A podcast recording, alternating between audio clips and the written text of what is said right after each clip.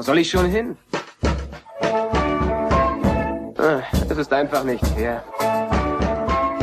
Wenn das Universum ein helles Zentrum hat, bist du auf diesem Planeten am weitesten davon weg. Blue Milk Blues. Hi und willkommen zu Deutschlands unprämiertestem Star Wars Podcast. Ich heiße Tobi und freue mich, dass ihr dabei seid. Heute zu Gast ist Jörg Stegmüller, den ich den Alteingesessenen unter euch vielleicht gar nicht erst vorstellen muss. Er hat in den 90ern den Spielball der Mächte Puppentrickfilm gemacht, ähm, hat jetzt sein Hobby zum Beruf gemacht mit Stegmüller Skulpturen, macht er Skulpturen, Animatronics, Sachen für Filme, Fernsehen, für Freizeitparks und er ist einer, den das Thema Star Wars nie losgelassen hat. Über all das wollen wir heute reden. Hi Jörg. Hallo Tobi, freut mich dabei zu sein.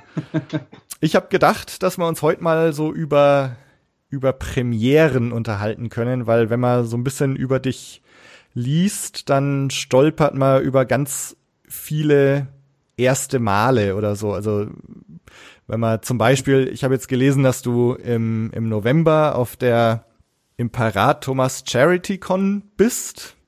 Ja, und wenn man, wenn man mhm. da zum Beispiel die Beschreibung liest, dann liest man da ganz oft, dass du ähm, irgendwas zum ersten Mal oder einer, einer der ersten warst, die, die irgendwas gemacht haben. Also das erste Darth Vader äh, Kostüm oder Replika und, und äh, Yoda und Chewie, äh, erster abendfüllender Star Wars Fanfilm und so weiter. Ja, das klingt jetzt irgendwie, es ist irgendwie auch so, ja. Ähm, aber ich war jetzt nicht, es gab viele Fans, die hatten ein Darth Vader Kostüm, das konnte man ja damals auch kaufen aber ich hatte so als, ich weiß nicht, wer es vor mir hatte, aber ich weiß von niemandem. Ich hatte den ersten Darth Vader komplett fertig aufgestellt, nähen lassen, äh, vom Original abgeformte Teile verwendet. Es gab Leute, die äh, vielleicht eine Maske hingestellt haben, die auch ein paar Teile hatten, aber es vielleicht auch nie fertiggestellt hatten oder vielleicht viele Jahre später.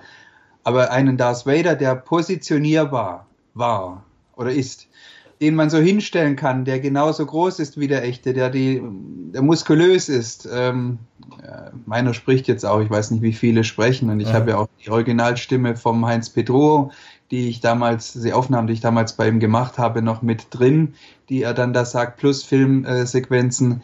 Ähm, aber das habe ich von keinem vorher gehört gehabt bis jetzt. Wenn einer kommt, dann freue ich mich. Aha. Dann kann man so, so über, über, die Sache, wie das früher so war, reden, weil das war früher so ganz anders. Und ähm, aus der Zeit, wo es kein Internet gab, vor allem. Ja, ja, ja. Und, und aus der Not heraus, dass man ja äh, der Einzige ist, dass, dass, dass da ja auch gar nichts gibt, weil in der Zeit, wo ich angefangen habe, da war Rückkehr der Jedi-Ritter vorbei, da war Top Gun angesagt und Dirty Dancing. Aha. Und da war man mega out, wenn man von Star Wars gesprochen hat. ja. Ja. Also jetzt kannst du dir ausrechnen, in welche Zeit das ungefähr war. Und ähm, in dieser Zeit habe ich äh, anfangen wollen, Star Wars Figuren zu sammeln, weil meine Zeit mit Masters war gerade vorbei ah, und dann war plötzlich das, das ganze Regal leer. Und die waren immer so schön voll. Und dann habe ich gedacht, jetzt, na, jetzt will ich doch anfangen. Und wo sind die denn jetzt alle? Ich hatte gerade noch einen äh, Sandleut und einen Jack, äh, nee, halt äh, Pruneface gekauft. Und war ganz froh und dann wollte ich endlich den Darth Vader finden, der war an dem Tag nicht da. Dann war am nächsten Mal, wo ich da hingegangen bin zum Spiel Warenhahn nach Silbenbuch, nichts mehr da. Ja.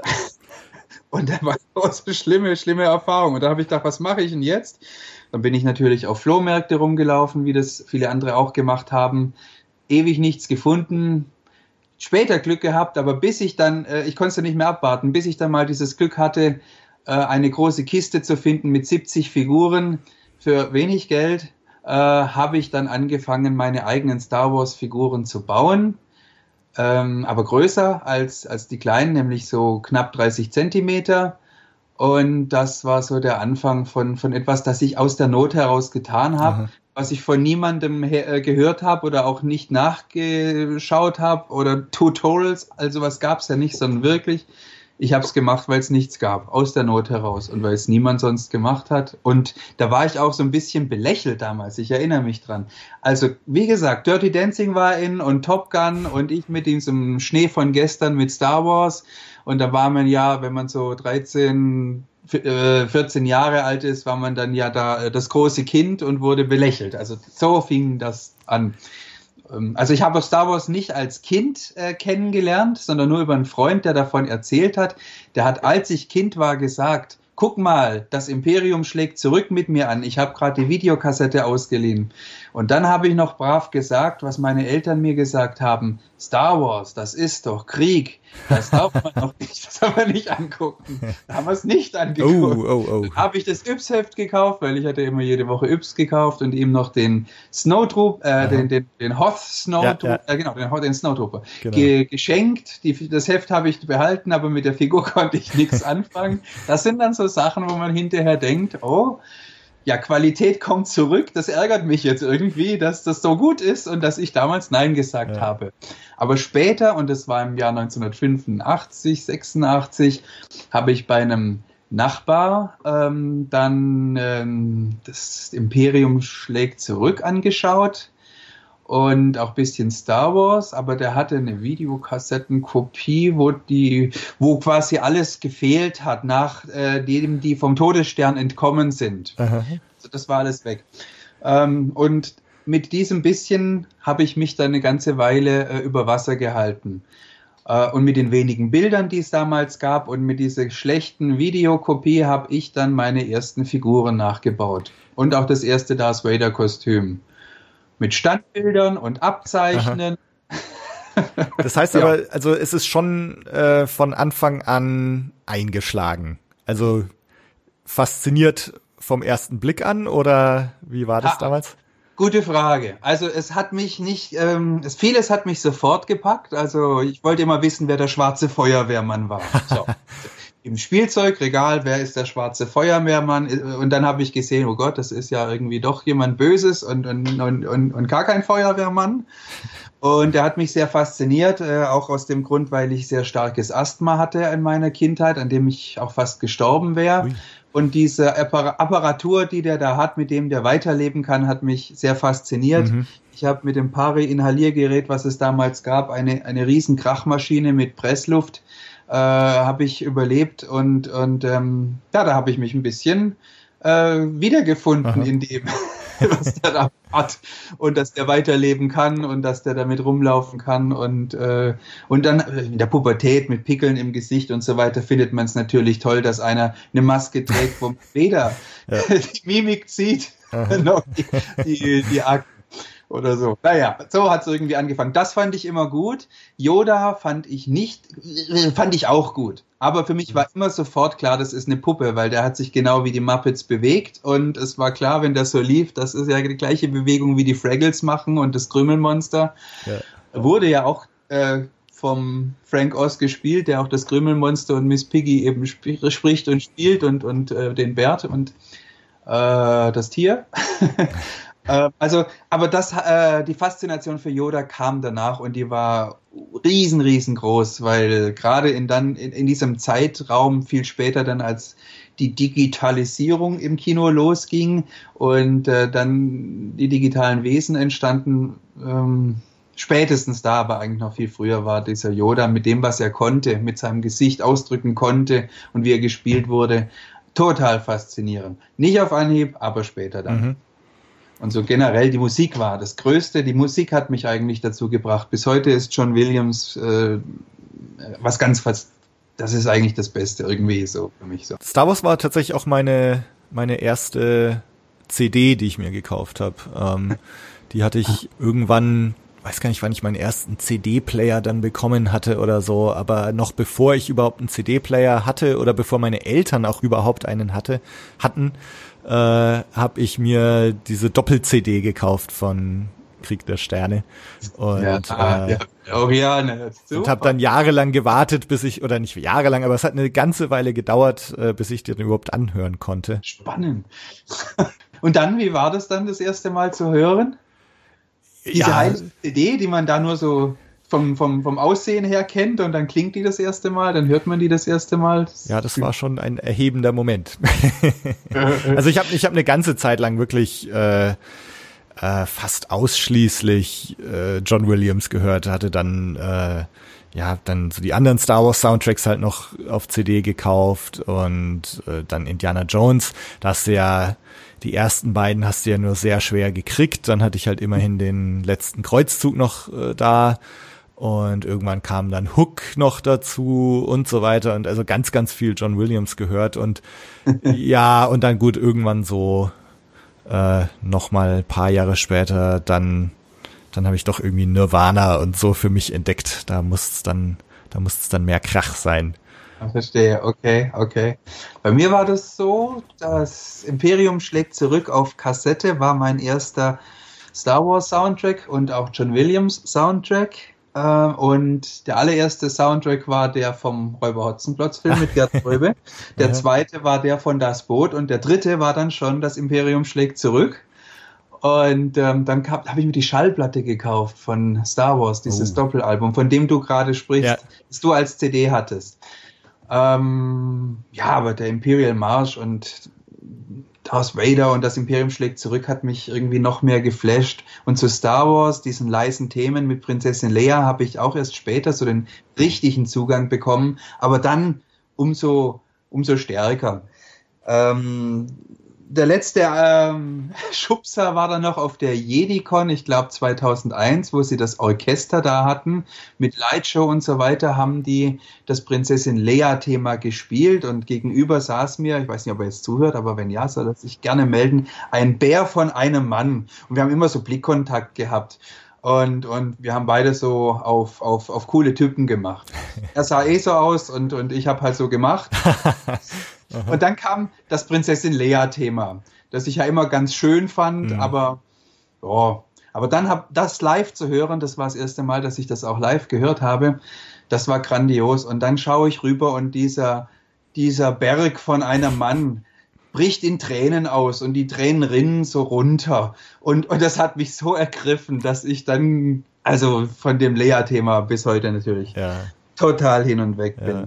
Hast du diese, äh, wann war das? Auf der Celebration Orlando, da hatten sie doch dann so ein Carrie Fisher Tribute, wo dann auch äh, Orchester da war. Ja, und John Williams auch. Ich war äh, selber nicht da, aber ich habe es hier äh, auf dem Computer angeschaut. Ja. Ich war immer nur auf den Celebrations in Deutschland, äh, beziehungsweise in England, also in Europa. Ähm, nee, bis nach drüben habe ich es nicht geschafft. Also ich war, ich habe es auch nur im, im Stream verfolgt, aber ja. äh, also das ging mir schon ähnlich wie das, was du gerade geschildert hast. Das, äh, ja. könnte mir vorstellen, wenn man da live noch dabei gewesen wäre, da wäre man aus dem Heulen wahrscheinlich gar nicht mehr rausgekommen. Irre, ja. Neulich ja. war ich ja bei Star Wars in Konzert. Oh, das also wollte ich auch noch fragen, ob du das mal erlebt hast. Ja, ja ganz Aha. toll. Ich weiß nicht, vor zwei, drei Wochen. Äh, Ah, sehr zu empfehlen. Und das Imperium schlägt zurück, kommt, glaube ich, am 27. Januar. Da muss ich auch hin. Also super, super Sache. Da sieht man, wie lebendig diese Musik ist und wie wichtig. Äh, Gerade wenn der erste Soundtrack, der erste äh, war ja nicht in den Abbey Studios aufgenommen. Und das hört man auch so ein bisschen. Und wenn man dann diese Musik so richtig satt hat, dann äh, und die, diese ganzen Lebendigkeit und, und, und äh, Sattheit, diese, diese, diese, diesen großartigen Klang dann hat, dann äh, ist das unglaublich toll. Kann ich sehr empfehlen. Aha. Star Wars Konzert ist super. Ähm, äh, das hieß, glaube ich, damals auch Star Wars in Konzert, wo sie diese ähm, mit Riesenorchester und riesen Leinwand in Stadien dann auch die Star Wars Lieder gespielt haben. So wie auf der Episode 3 DVD drauf, wo Ian McDermott so durchführt so Videoschnipseln. Also das war auch ganz, ganz toll gemacht. Ich Aber glaub, so der erste Film, A New Hope mit Live-Musik. Ja. Sind. Es, es kommt jetzt, glaube ich, nächstes Jahr auch wieder was nach Nürnberg. Ähm, muss ich mal schauen, ob ich da, ob ich da dann gerade wieder in, in Deutschland bin, um das mal mitzuerleben. Ich hatte jetzt alternativ, äh, könnte ich im hm, Ende Mai ist es, glaube ich, da ist in Stockholm äh, Game of Thrones in Konzert. Also da zeigen sie dann wohl auch, ich weiß gar nicht, wie das dann funktionieren soll, ob sie da einzelne Szenen zeigen, weil Die ganze Staffel. Äh, wie, genau, Sta zehn Stunden lang Staffel 1 oder so.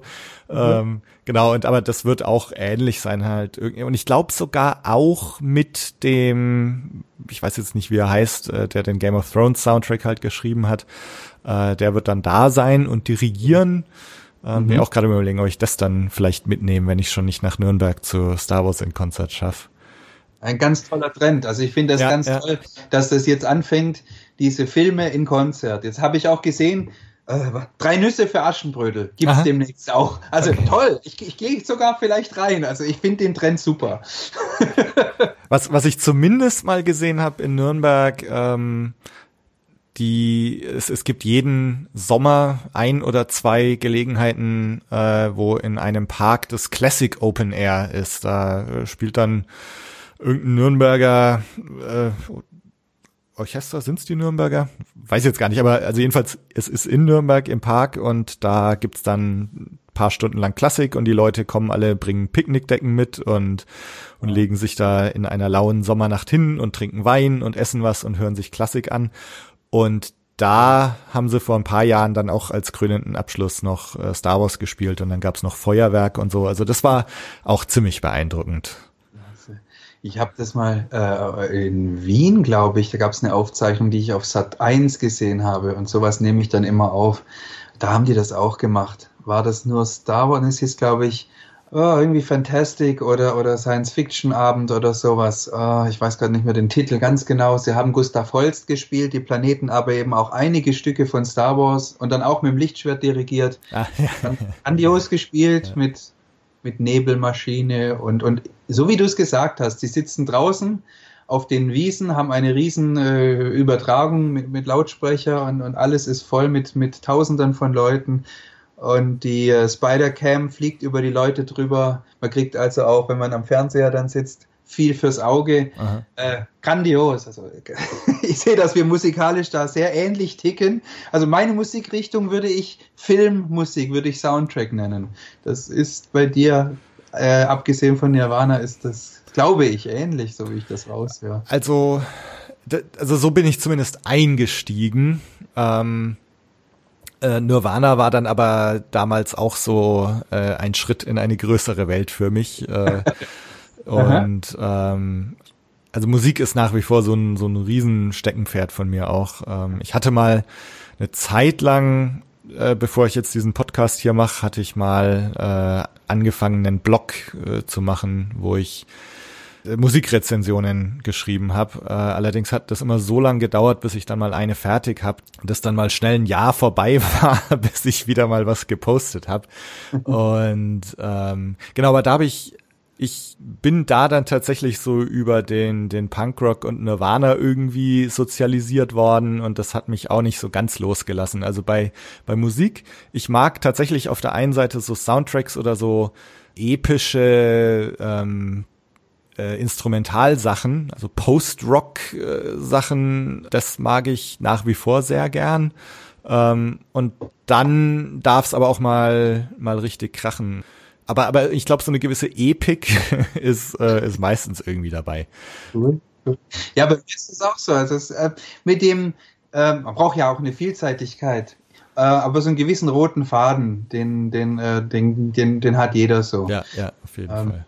Bei mir ist das zum Beispiel, jetzt mal abgesehen von den Soundtracks, ist das immer schon Kraftwerk gewesen Aha. mit dem Minimalismus und der Elektronik. Und der hat mich auch zum, Kom also Kraftwerk und Soundtracks haben mich auch zum Komponieren gebracht. Okay. Hörspiele auch. Ich habe früher viele Europa-Hörspiele gehört und die Musik da hat mich auch immer schon sehr fasziniert. Bert Brack war ja immer das Synonym, hinter dem sich ganz viele verborgen haben. Äh, mitunter die Leute, die die Huibu-Musik gemacht haben, aber eben auch äh, der Carsten Bohn, der für die drei Fragezeichen komponiert hat. Und ähm, so ein bisschen habe ich versucht, in der Richtung für meine Comics, die ich gezeichnet habe in meiner Kindheit, noch bevor ich die Star Wars Sachen gemacht habe, Musik zu komponieren für die Hörspiele und für die Trickfilme. Zeichentrickfilme, Legetrickfilme und Figurentrickfilme waren das sozusagen die ersten Übungen. Also es blieb nicht nur beim, beim Filmen, dazu musste auch immer der Ton gehören und dazu hatte ich immer eine analoge, einen Soundtisch, einen analogen Soundtisch mit Mischpult, Harmonizer, Vocoder, also Hallgerät, Stimmverzerrer und dann Keyboards äh, und, und diverse andere Instrumente, mit denen ich dann meine Musik damals noch Ton für äh, Spur für Spur übereinander aufgenommen habe, damit das möglichst ähm, auch groß klingt und episch. Also das für mich klingt das jetzt schon so, als bist du jemand, der einfach irgendwie gar nicht anders kann, als kreativ zu sein und irgendwas zu machen und zu schaffen, oder? War das schon immer so? Also es gibt so viele wunderschöne Sachen, die so unglaublich inspirierend sind und wenn sie so gut sind, dass sie auch die Zeit überdauern, dann stehe ich dazu und sage, da bleibe ich dabei. Ich kann heute noch sagen, Augsburger Puppenkiste, absolute Kindheitserinnerung, haben einen super Job gemacht, sowohl musikalisch als auch äh, wie sie die äh, Charaktere erweckt haben zum Leben.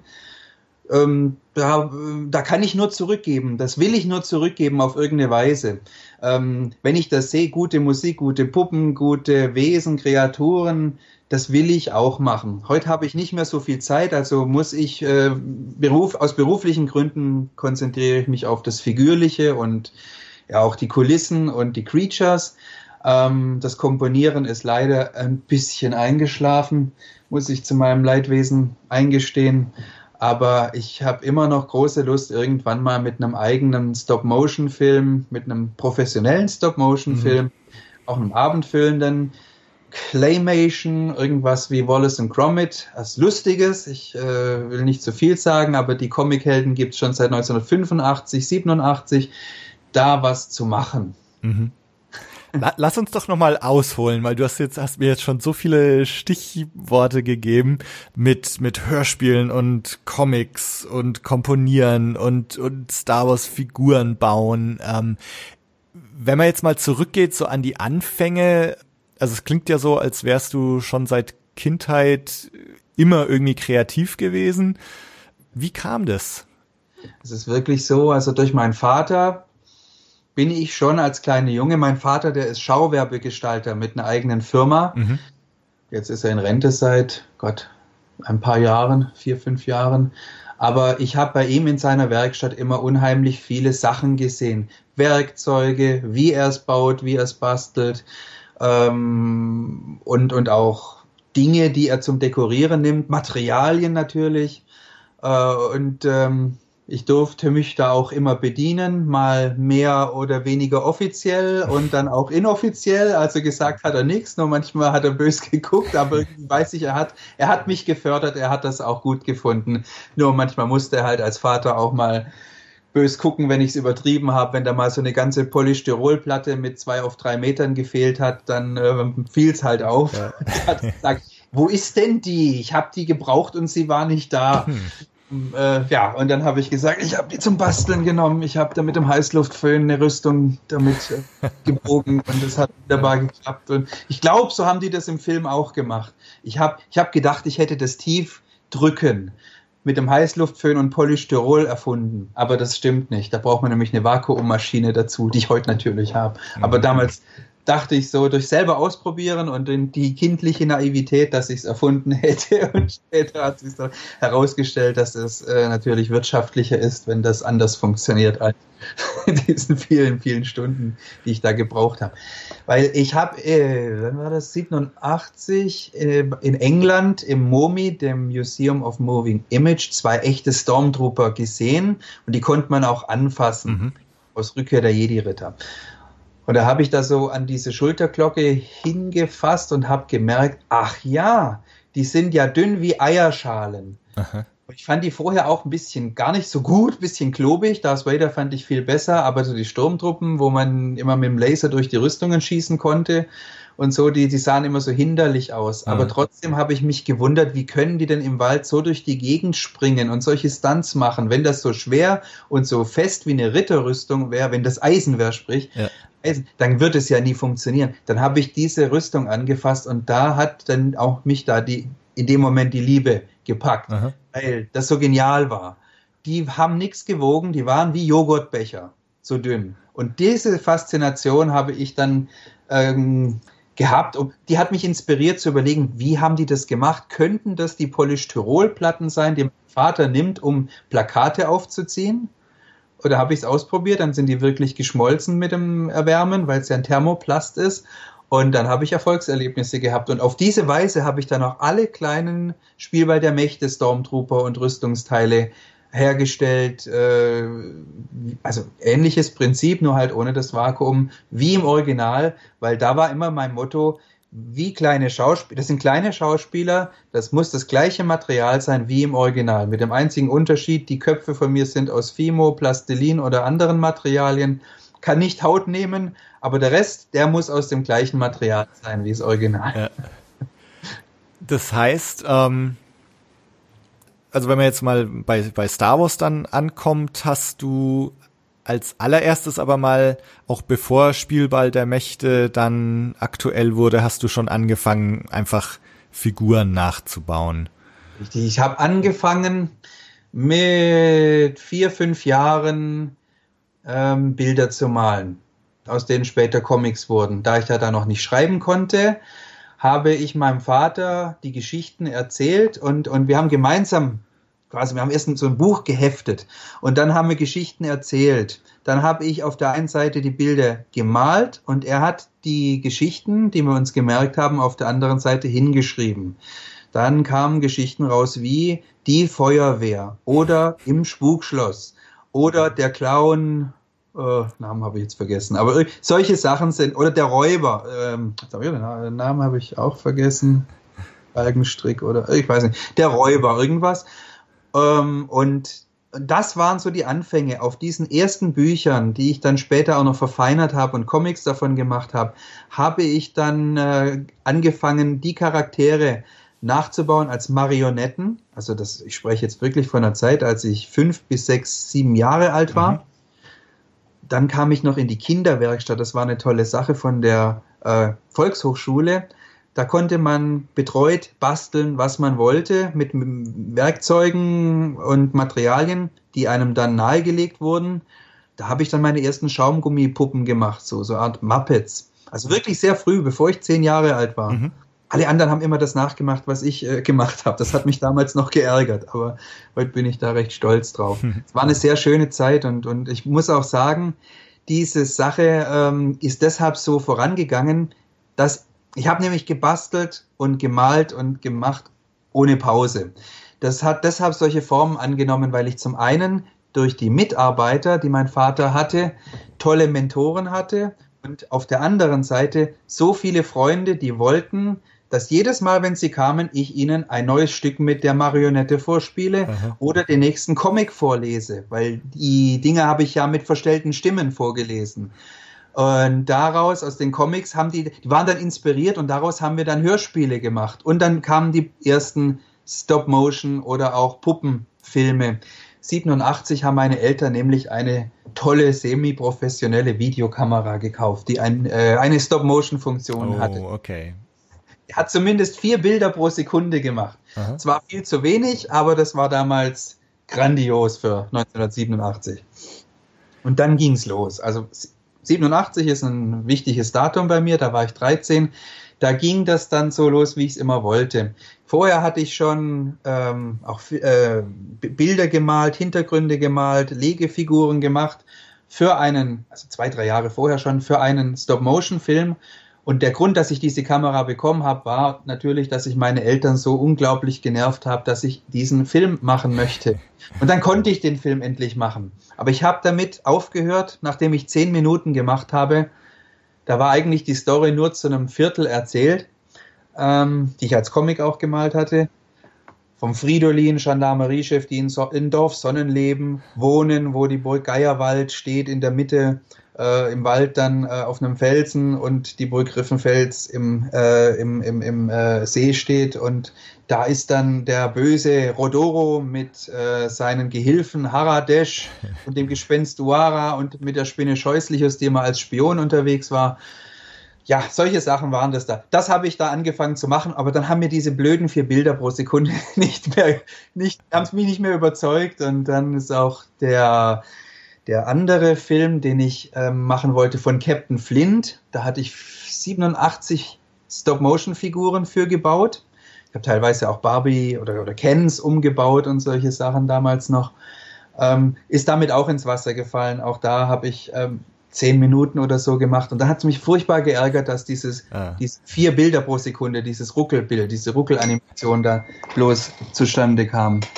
Aber gut, viele Jahre später, als ich dann an der äh, Johannes Gutenberg Schule, dem Berufskolleg für angewandtes Grafikdesign war, kam mir dann mein Freund Michael Oerdek ins Spiel, der eine Super 8 Kamera hatte und die hatte immer das, was ich wollte, nämlich die Möglichkeit, 18 oder 24 Bilder pro Sekunde zu machen, wie es sich eigentlich auch gehört. Aber das war dann viel, viel, viel später. Bis dahin habe ich noch meine eigenen Star Wars Kurzfilme mit dieser blöden Videokamera gemacht, die zumindest ein viel besseres Bild gemacht hat als eine Super 8 Kamera. Äh, aber zumindest, aber halt diese, diese, diese Animation, die mich nie Aha. zufrieden gemacht hat. Das heißt, es war also im Grunde, als du dann angefangen hast, die Star Wars Figuren zu bauen, das war dann eigentlich nur so die logische Konsequenz und Weiterführung von Sachen, die du eh schon gemacht hattest. Richtig, genau so ist es. Äh, und zwar aus folgendem Grund. Die eigenen Geschichten zu erfinden war zwar schön und nett, aber als ich so meine erste Star Wars Figuren gebaut habe, waren, abgesehen von denen, die mich belächelt haben als äh, großes Kind mit 13 Jahren immer noch Star Wars, äh, äh, war halt so, waren plötzlich ganz viele andere Freunde da und durch das, dass äh, die, die da mitmachen wollten, die, äh, die noch in, interessierter waren, noch viel mehr interessiert waren, da irgendwie kreativ mitzuarbeiten, dass das wieder ganz toll war. Äh, und, und, und so wurde Star Wars etwas, ähm, was es ja sowieso ist, es ist das Nachbilden von, von etwas, was es schon gibt. Und dadurch, dass es so toll ist, ist es eine grandiose Fingerübung zur Professionalität. Und so ist es dann letztendlich auch bei mir geworden, mhm. dass ich das jetzt so sagen kann, wie es, wie es auch war.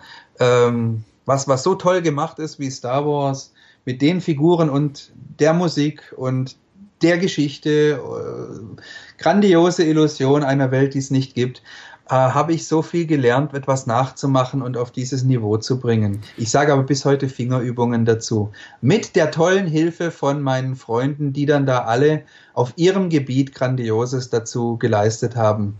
Wie zum Beispiel mein Freund Bernhard, der hat den Soundtrack von Spielball der Mächte gemacht, der hat vorher meine Hechian-Comics vertont und, und andere Musik haben wir gemeinsam komponiert, auch für meinen Lehrerabschlussfilm. Ich hatte da so einen Puppentrickfilm, äh, nee, halt, es ist ein Puppenfilm gewesen, ein Satirefilm à la Spitting Image oder äh, Hurra Deutschland hieß mhm, das ja. Mhm. Also ja habe ja. ich meine Lehrer nachgebaut und da hat er auch schon Musik dazu komponiert und am Schluss haben wir die Schule nachgebaut und in die Luft gesprengt, weil der Chemielehrer rausgefunden hat, dass man herkömmliches Nitro und äh, Glycerin zusammenmischen kann und das dann explosiv wird und er wollte den Nobelpreis dafür kriegen, hat er aber nicht bekommen. Aber die Schule hat er damit in die Luft gesprengt. dann kam auch schon äh, diese Star Wars Musik dazu ähm, von der Barke, die da explodiert war. Die habe ich direkt rausgenommen aus einem Star Wars Album, aber es gab ein Intro, das hat der Bernhard komponiert und es gab ein Outro und es gab äh, ein Lehrer-Rap und solche Sachen. Und da der Bernhard so vielseitig ist beim Komponieren und alle Musikrichtungen kann, hat er auch irgendwann gesagt, wenn du einen Star Wars-Film machst, dann komponiere ich dir dafür auch die Musik. Und so ist es gekommen.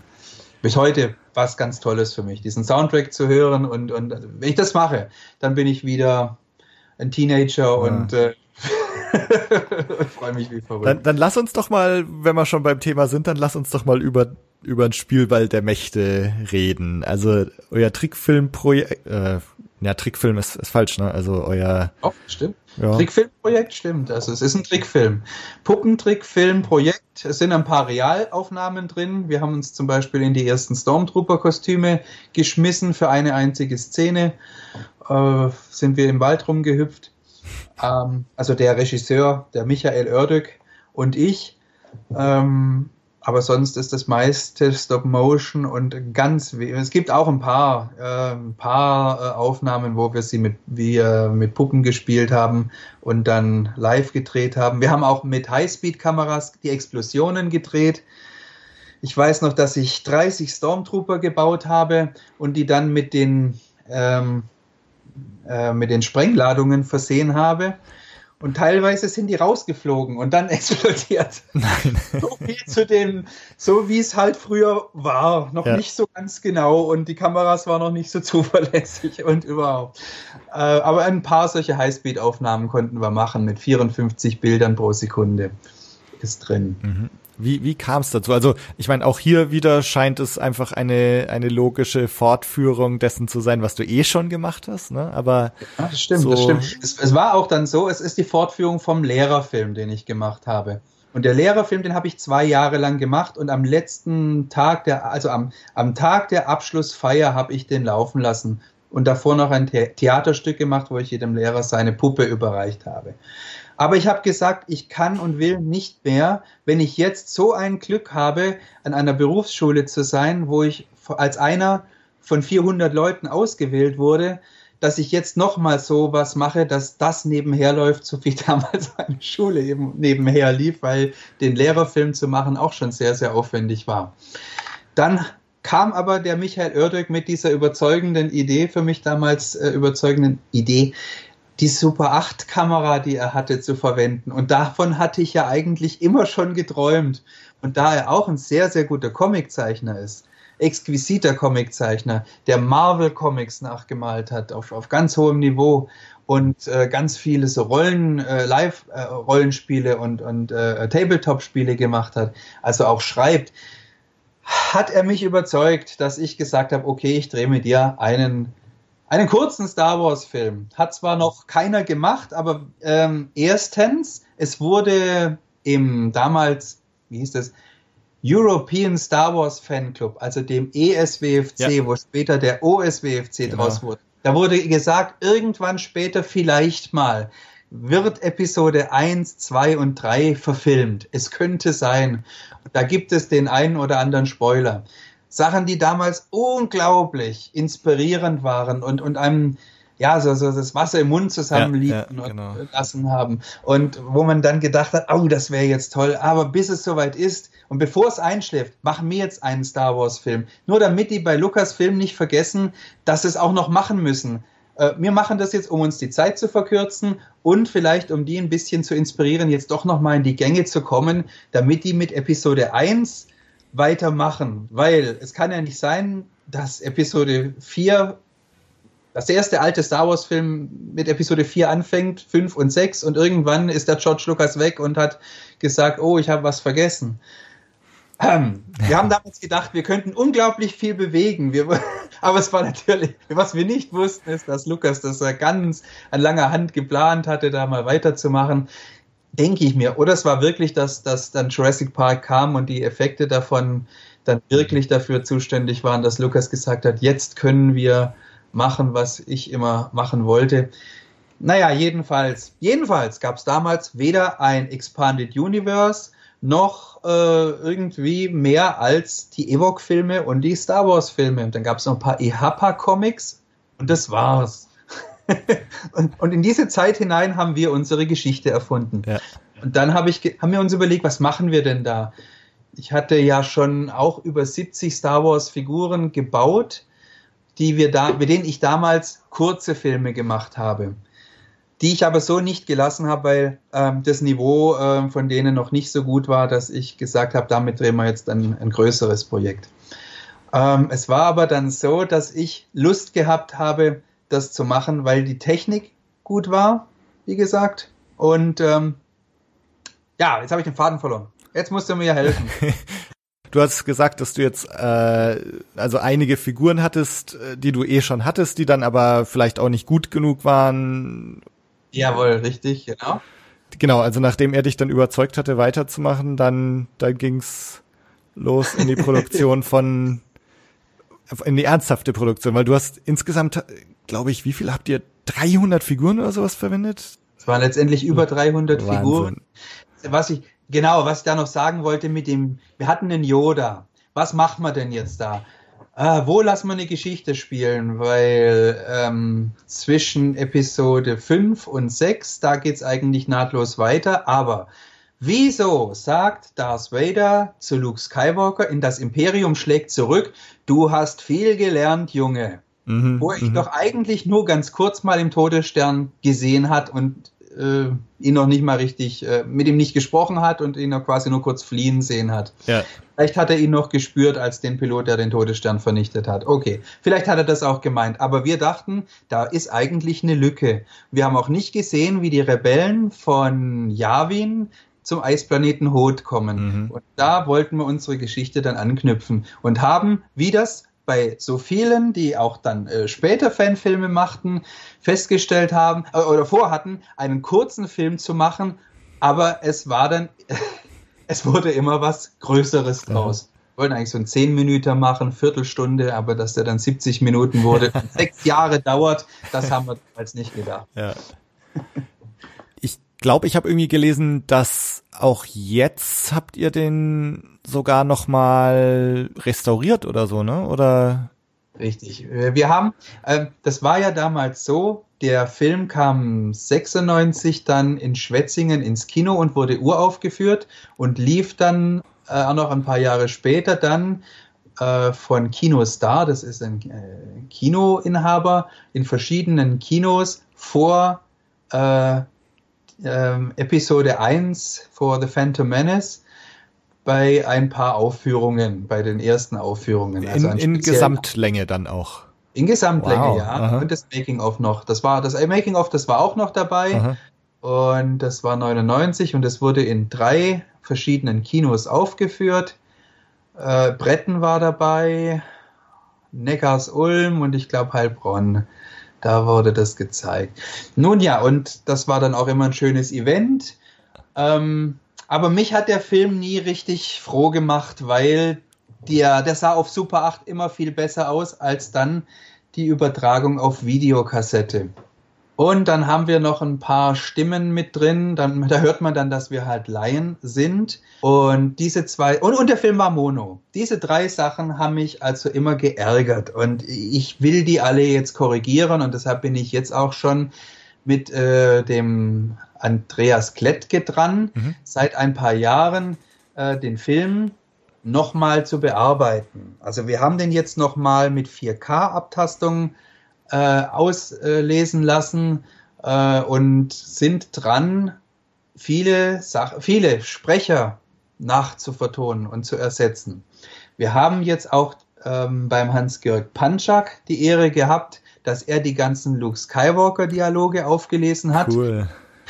Man muss dazu sagen, er reiht sich jetzt ja auch ein mit dem Heinz Petro, also mit der deutschen Stimme von Darth Vader, wieder zu sprechen, weil das haben wir uns damals gegönnt. Wir waren bei Heinz Petru zu Hause, ich glaube 1994 in Coburg und haben dort alle Dialoge von Darth Vader von ihm aufgesprochen bekommen. Wow. Wir haben einen wunderschönen Tag bei ihm gehabt, wo er uns zum Kaffee und Kuchen eingeladen hat, wo er uns quasi seine ganze Lebensgeschichte erzählt hat, wie es so war. Nach dem Krieg fing es an, in Radio Rias da wurde, war er Radiosprecher und später bei den Charlie Chaplin-Filmen hat er angefangen dann zu sprechen und da kam das eine zum anderen, dann später Clint Eastwood und, und vieles andere oder Herr Rossi und was war es noch? Äh, was Esso? Es gibt viel zu tun. Packen wir es an. Das war er auch. Und Herr Rossi, manche können alles haben, können sich an feinstem laben und von eben diesen Gaben möchte Herr Rossi auch was haben. Das, das war so ähm, die Stimme der Kindheit und ja. dann waren wir bei dem zu Hause. Ähm, und das kam über, über eine Annonce, die wir in dem Star Wars Magazin, in dem ESWFC geschalten hatten. Mhm. Wir haben Synchronsprecher gesucht. Internet gab es ja noch lange nicht. Dann über dieses Magazin hat sich die äh, Susi Kaps gemeldet. Und die Susi Kaps ist die Tochter vom Achim Kaps und der Achim Kaps ist zum Beispiel, ist eine, äh, die, der Achim Kaps ist eine professionelle Synchronstimme, zum Beispiel von einigen äh, Stimmen im ähm, in Schindlers Liste hat er gesprochen und äh, er war die Maus bei Bernhard und Bianca im Känguruland. Mhm. Und er macht auch viele Hörspiele. Taran und der Zauberkessel, da war der Gurgi und ich glaube, Bugs Bunny hat er auch schon gesprochen. Und die Susi Cups, seine Tochter, hat zum Beispiel das Mädchen gesprochen bei Interview mit einem Vampir.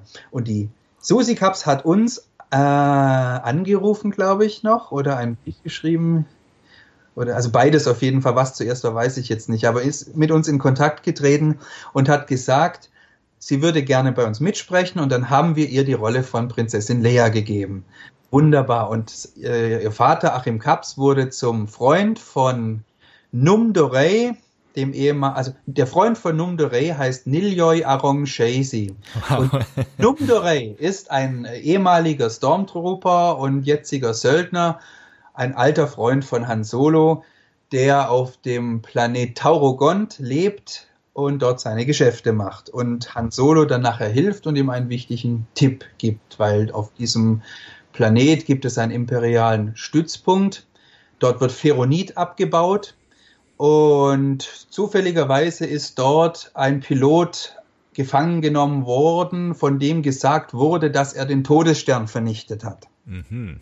Also Numdorey und Niljoy Arongshesi spielen dort eine wichtige Rolle. Mhm.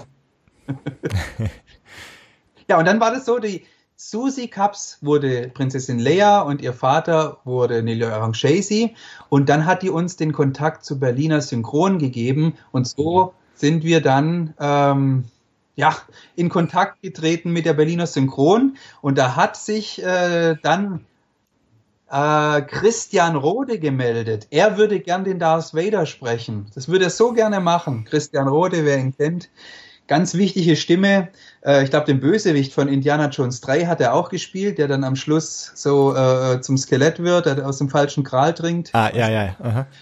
Das ist die Stimme der wollte Darth Vader sprechen und ich dachte, oh Gott, das ist natürlich super toll und die ganzen Huibu-Kassetten und diese Stimme, aber Darth Vader ist halt Heinz Petro.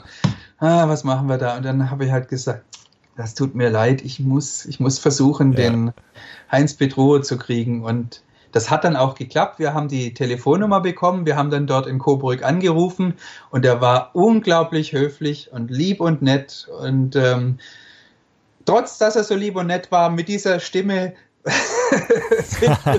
ich habe Gänsehaut gehabt und waren klein mit Hut ja. und haben gefragt, können wir mal, Sie haben doch Darth Vader gesprochen, können wir bei Ihnen, wir haben einen, wir drehen einen Star Wars Fanfilm. Ja, von sowas habe ich noch nie gehört. ja, ähm, würden Sie dort den Darth Vader noch mal sprechen? Ja, das können wir natürlich machen. das ist grandios. Und dann sind wir hingefahren, haben das gemacht. Und und so bin ich jetzt gerade dran, die Stimmen, also professionelle Synchronsprecher zu sammeln, weil aufgrund der äh, beruflichen Tätigkeit, der professionellen Tätigkeit in Film und Fernsehen, die ich ja habe, äh, komme ich an viele äh, tolle Stimmen ran. Ich mache ja Audio-Animatronics, also Figuren, die auch sprechen. Und ähm, in dem Film Goblin 2 ähm, mit dem Regisseur habe ich bei dem Regisseur Eric Hordes, der ein ganz großer Synchron- und Hörspiel-Fan ist, auch nochmal ganz viele tolle Stimmen kennengelernt. Unter anderem den Santiago Ziesma, der die Stimme von SpongeBob ist und Steve Urkel und aber auch den Helmut Kraus. Helmut Kraus ist bekannt als Nachbar Paschulke aus Löwenzahn, der spricht aber auch äh, Mr. Ed und ähm, den ganz, ganz, ganz vieles andere, den in Disney-Filmen, den Greifer aus Beisel der Mausdetektiv oder den Erzdiakon aus Der Glöckner von Notre Dame oder aber auch ähm, den, äh, den Paten, also der Marlon Brando. Marlon Brando. Oh, wow, ja. Und ganz, ganz, ganz vieles, ganz vieles andere. Der, der spricht den Big Lebowski, äh, ähm, also den ähm, Hilfe, Jeff Bridges. Nee, den anderen. Achso. den, äh, ah, der auch. John Goodman? John Goodman, den ja. schon, ja. Er spricht auch den John Goodman.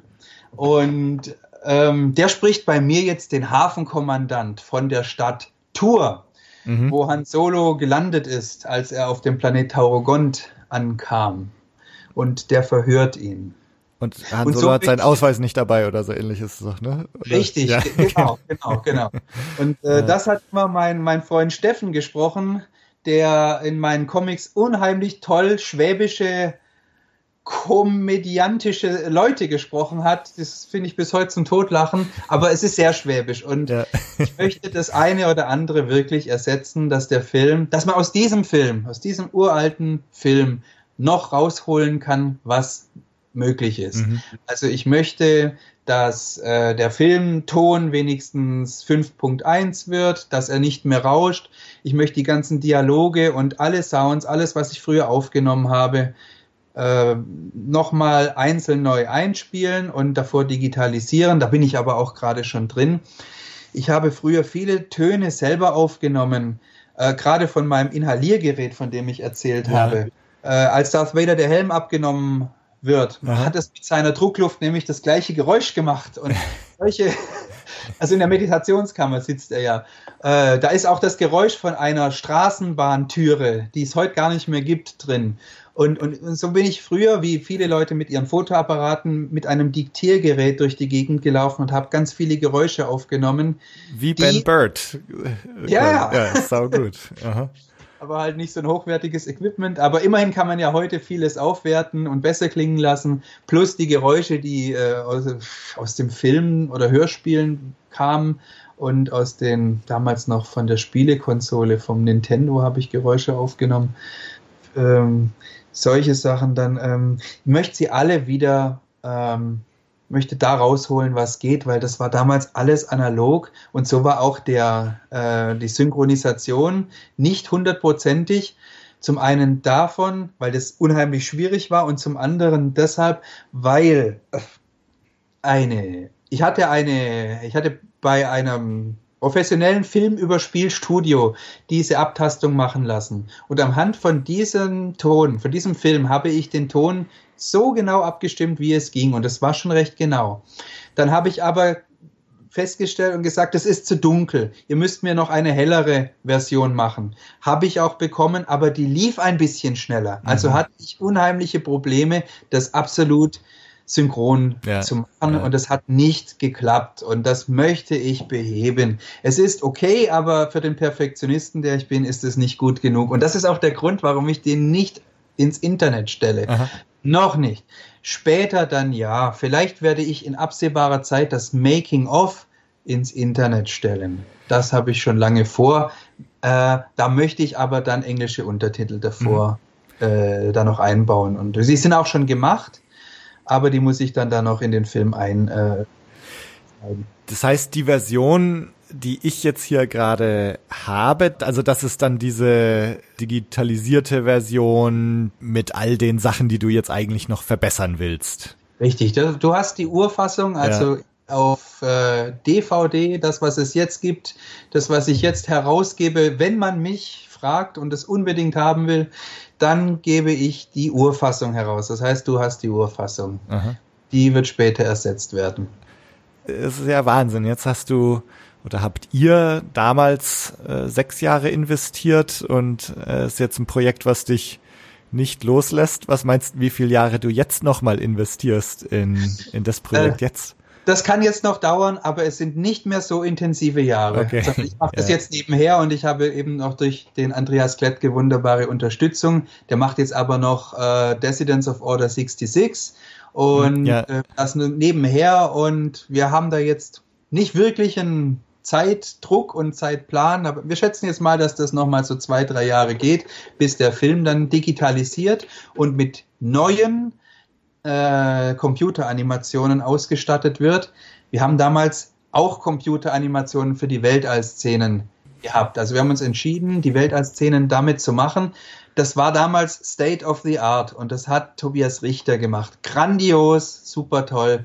Nur sehen die halt passend zu dem, äh, vergleichsweise zu dem Super 8 Material halt ganz anders aus. Mhm. Und auch da wird der Andreas schauen, dass die Computeranimationen diesen Super 8 Look haben. Das kann man ja heute alles wunderbar machen. Mich fuchst es natürlich, dass ich diese Technik, von der ich damals dachte, es wäre, oder dass es die beste äh, Technik ist, die man als armer Student sich leisten kann. Das war damals so. Aber wenn ich das heute so sehe, wie ich damals zum Beispiel beim Celebrity Deathmatch für MTV gearbeitet habe.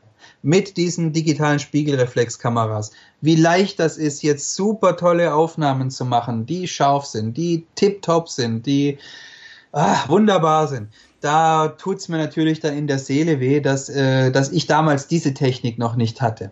Weil die Super 8 Technik war ja so kompliziert und die Bilder, diese Celluloid-Bilder waren ja 8 mal 8 Millimeter. Das heißt, die sind eben auch nicht so ganz hochwertig wie die 35 Millimeter Bilder. Aber man kann viel verbessern und durch die technischen Möglichkeiten holen wir aus dem Material endlich raus, was geht und dann wird der Film auch noch ein bisschen umgeschnitten, dann wird ein bisschen was reingeschnitten, was ich rausgenommen habe.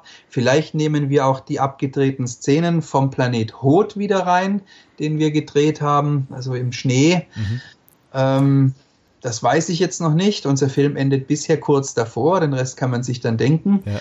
Aber vielleicht geht das noch mit rein. Sind wir alles noch am Überlegen, also dass da noch vielleicht mal fünf Minuten mehr drin sind, die aber schon damals geschrieben wurden, also die, die sowohl im Drehbuch standen, aber auch dann ähm, abgedreht, wo, zum Teil abgedreht wurden. Nicht alles, aber vielleicht drehen wir sogar was nach. Oh, wow. Aha. Und habt ihr schon mal überlegt, in was für einem Rahmen man das dann präsentieren könnte, wenn es soweit ist? Nun, da so viele Leute fragen, wo ist das denn im Internet, würde ich es dann halt auch ins Internet stellen. Weil ich denke, jetzt in Zeiten, wo es so viele Leute gibt, die Fanfilme machen und wo es sogar von Lucasfilm, glaube ich, sogar ja. äh, Contests genau, gibt ja. mit Fanfilmen, ähm, das finde ich ja ganz toll. Ähm, also es ist ein Interesse da, das habe ich, äh, das kriege ich fast täglich mit. Das kriege ich ganz, ganz oft mit, dass Leute den Film sehen wollen und die werden ihn noch zu sehen bekommen. Ich werde es ins Internet stellen und wer Interesse hat und es auf, auf einem Festival zeigen will, der kann sich dann bei mir melden, dann können wir da auch gerne drüber reden. Aber vorher muss ich die richtig gute Fassung fertig haben. ja, oder irgend so ein, so ein Premieren-Event dann, das, das wäre doch auch was.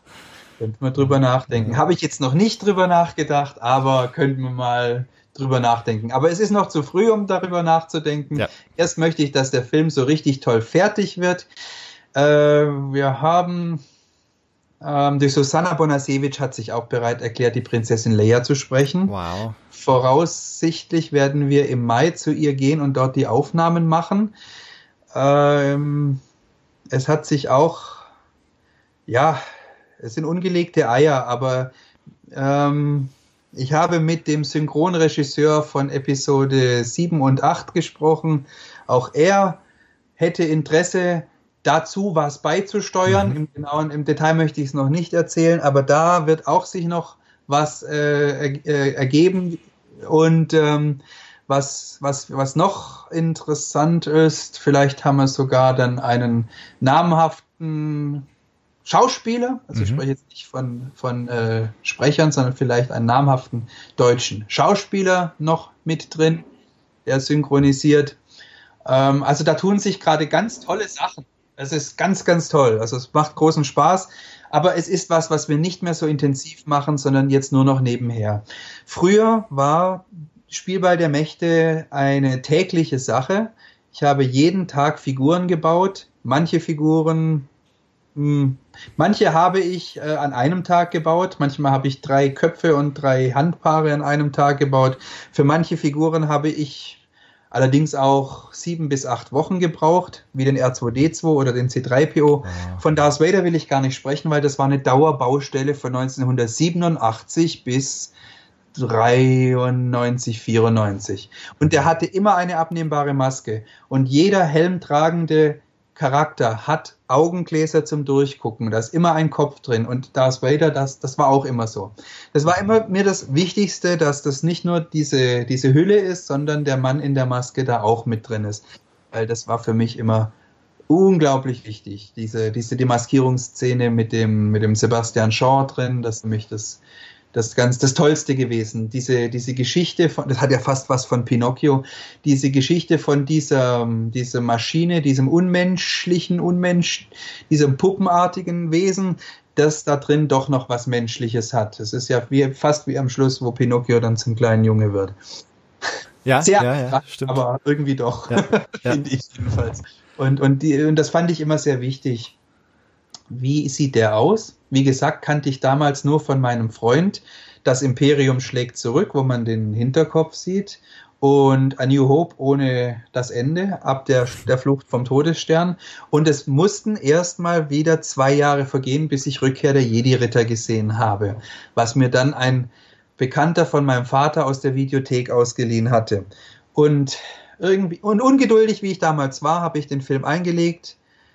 Dann kam Darth Vader, dann kam Jabba, dann habe ich es nicht mehr abwarten können, habe bis zum Ende gespult und endlich gesehen, wie dieser Darth Vader aussieht. Ja. Ob das dieses Gesicht ist, was ich im Ja. Schülermagazin Treff in so einer komischen, ausgeschnittenen Collage gesehen habe, wo mein Freund gesagt hat, nee, das, da ist nirgends zu sehen, komischerweise zeigen sie dieses Gesicht nirgends. Und ich habe gesagt, du, guck mal, ist er das? Oh ja, das ist er. Ah, okay.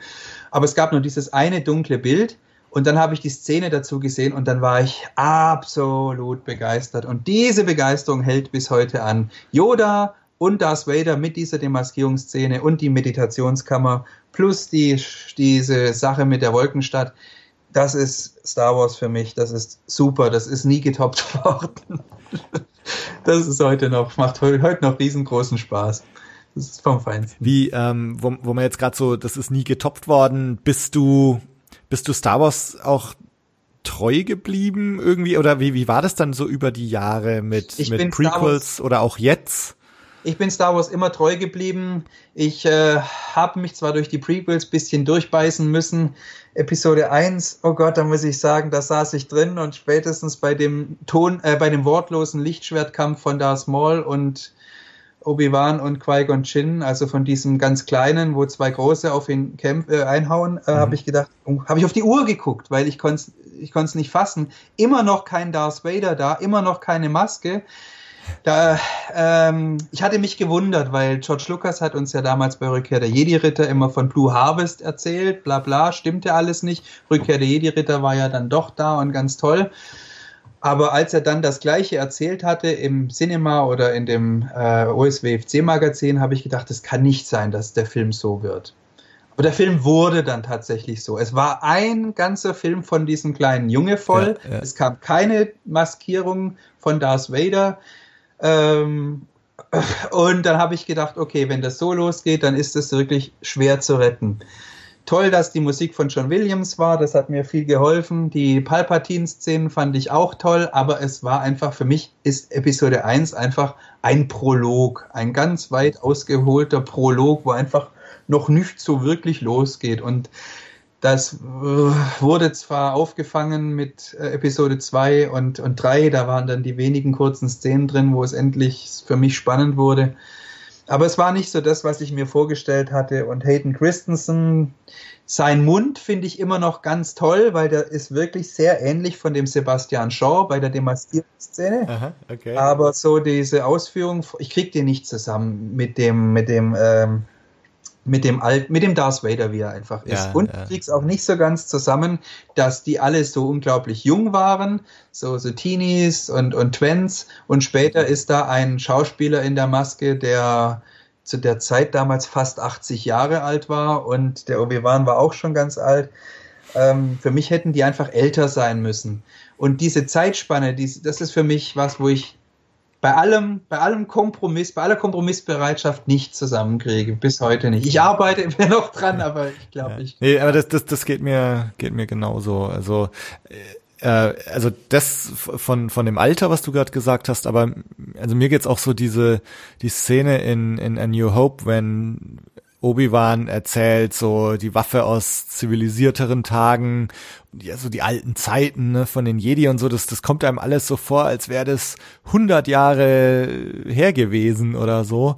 Ja. Und äh, dann, dann ist halt auf einmal so, ja, gerade mal 20 Jahre her oder so, ja. Also es ist irgendwie so, so die Zeiträume sind so eng geworden. Das, das stört mich auch. Also gerade, dass das Imperium bloß 20 Jahre alt sein soll und dass äh, ja, dass auch die Sith so, so geschwächt sind. Also ich dachte immer, der Palpa, dieser Imperator, der ist doch bestimmt so alt wie, wie Yoda. Der Mhm, hat doch mhm. alles getan, um den Tod zu hintergehen. Und das sagt er ja in Episode 3 sogar auch.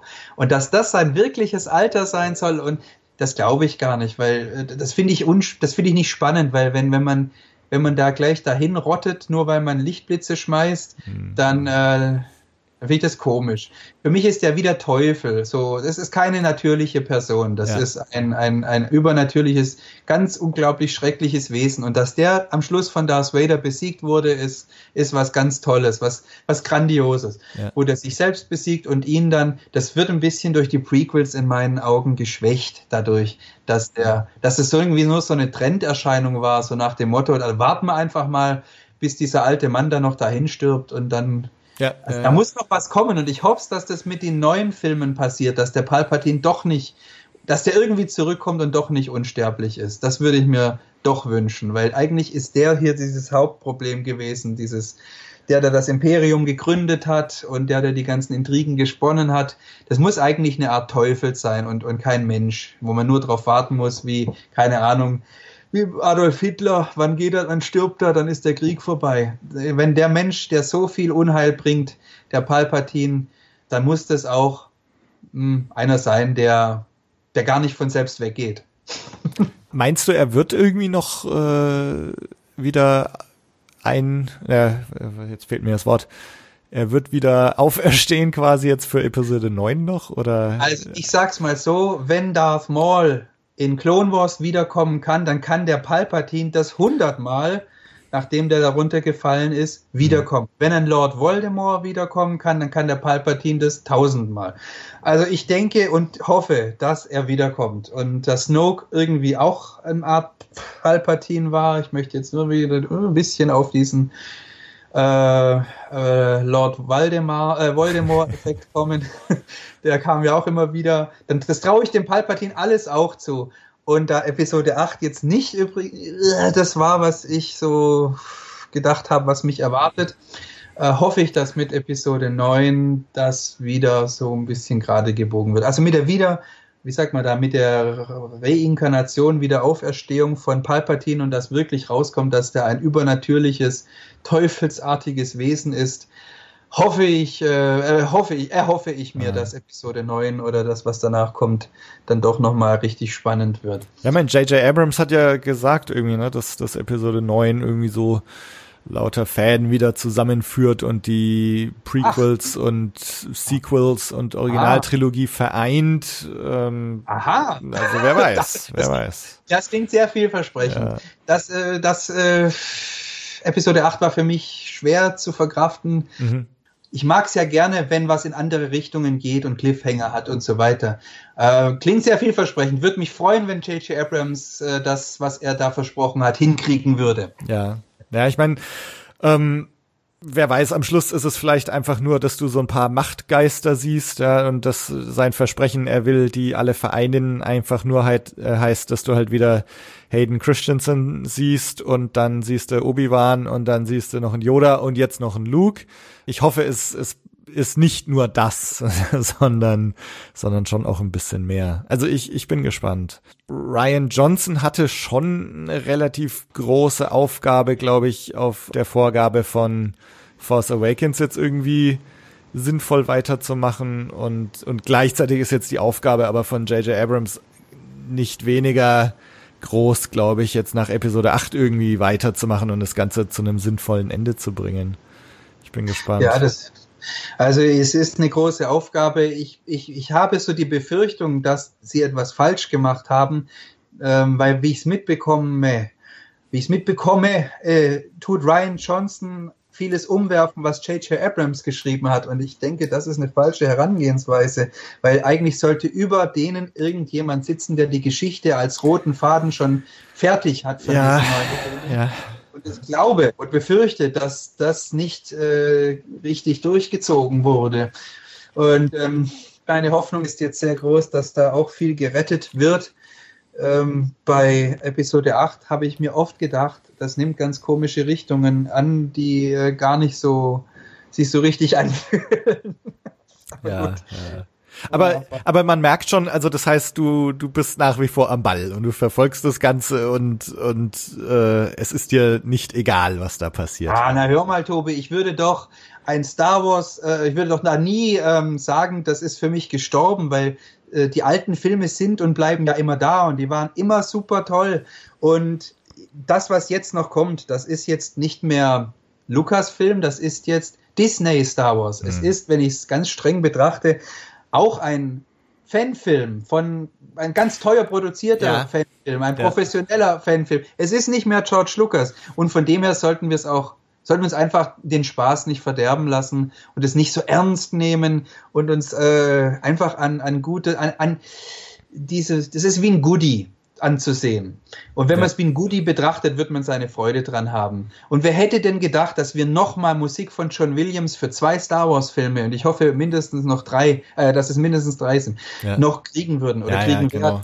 Das ist doch super. Äh, und, und, und überhaupt, dass Star Wars nicht ausstirbt und dass es am Leben bleibt. Ja es führt ja eigentlich dazu, dass jetzt eine noch eine neue Generation sich dann die alten Star Wars Filme anguckt. Und es kann nur gut sein, dass Filme, dass Menschen sich mit dem Medium Film beschäftigen, weil es wäre ganz schlimm, wenn Leute sagen, oh, das war ja alles vor mir, das interessiert mich nicht. Oder, oh, dieser Film ist älter als drei Jahre, der interessiert mich nicht. Wäre ganz schlimm. Ich finde, Star Wars hat auch eine gewisse, eine gewisse Verantwortung, dass sie Generationen zusammenführt und dass Menschen sich diese alten, mittlerweile alten Filme anguckt und sieht, sehen, wie die gemacht sind. Und die sind bis heute super gemacht und die vereinigen alle Kunstrichtungen. Film vereinigt generell, wenn er gut gemacht ist, alle Kunstrichtungen, die die Menschen haben, in sich sei es Bildhauerei, Schauspielerei, Musik, Komposition,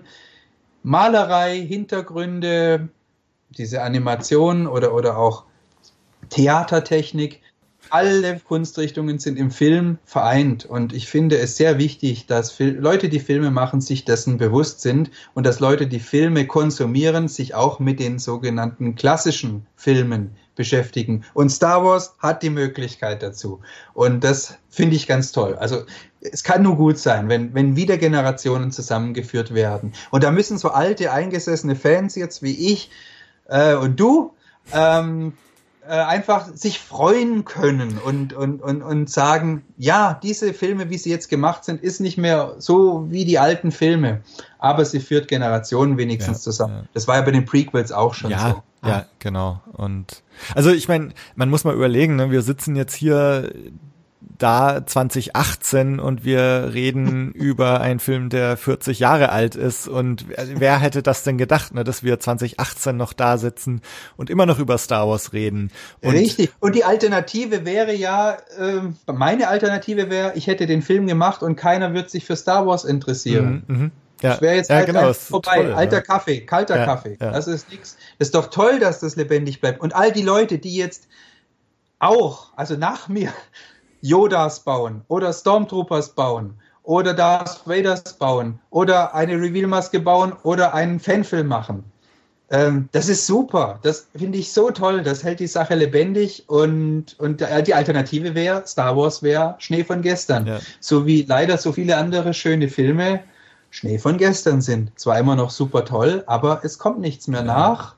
Es gibt zwar gewisse Fanbereiche, wie zum Beispiel bei den Ghostbusters oder äh, Zurück in die Zukunft, da wo Events stattfinden oder sei es die Horror, äh, Rocky Horror Picture Show, das wird auf die Weise auch am Leben gehalten. Aber es ist doch ein unglaublicher Luxus, wenn sogar Filme gemacht werden ja, und ja. Serien und das ist doch toll. Ja, und dass du einen Podcast drüber machst und, und und äh, ja, und im Grunde einem auch da die Themen nicht ausgehen und ja, ja wer hätte das gedacht? Also, und genau, und ich glaube, das ist genau so, wie man es sehen sollte, ne? dass es eigentlich ganz toll ist, dass wir in, dass wir jetzt auch Ende Mai wieder ins Kino gehen und nochmal einen Film bekommen und dann gibt's wieder einen Trailer, über den man reden kann und ich meine im Grunde also ich habe gerade in der vorletzten Folge drüber gesprochen mit dem Sascha, wie ob es vielleicht auch alles zu viel ist, ob so das besondere Flöten geht, was ja viele Fans auch befürchten, dass das zu sehr zur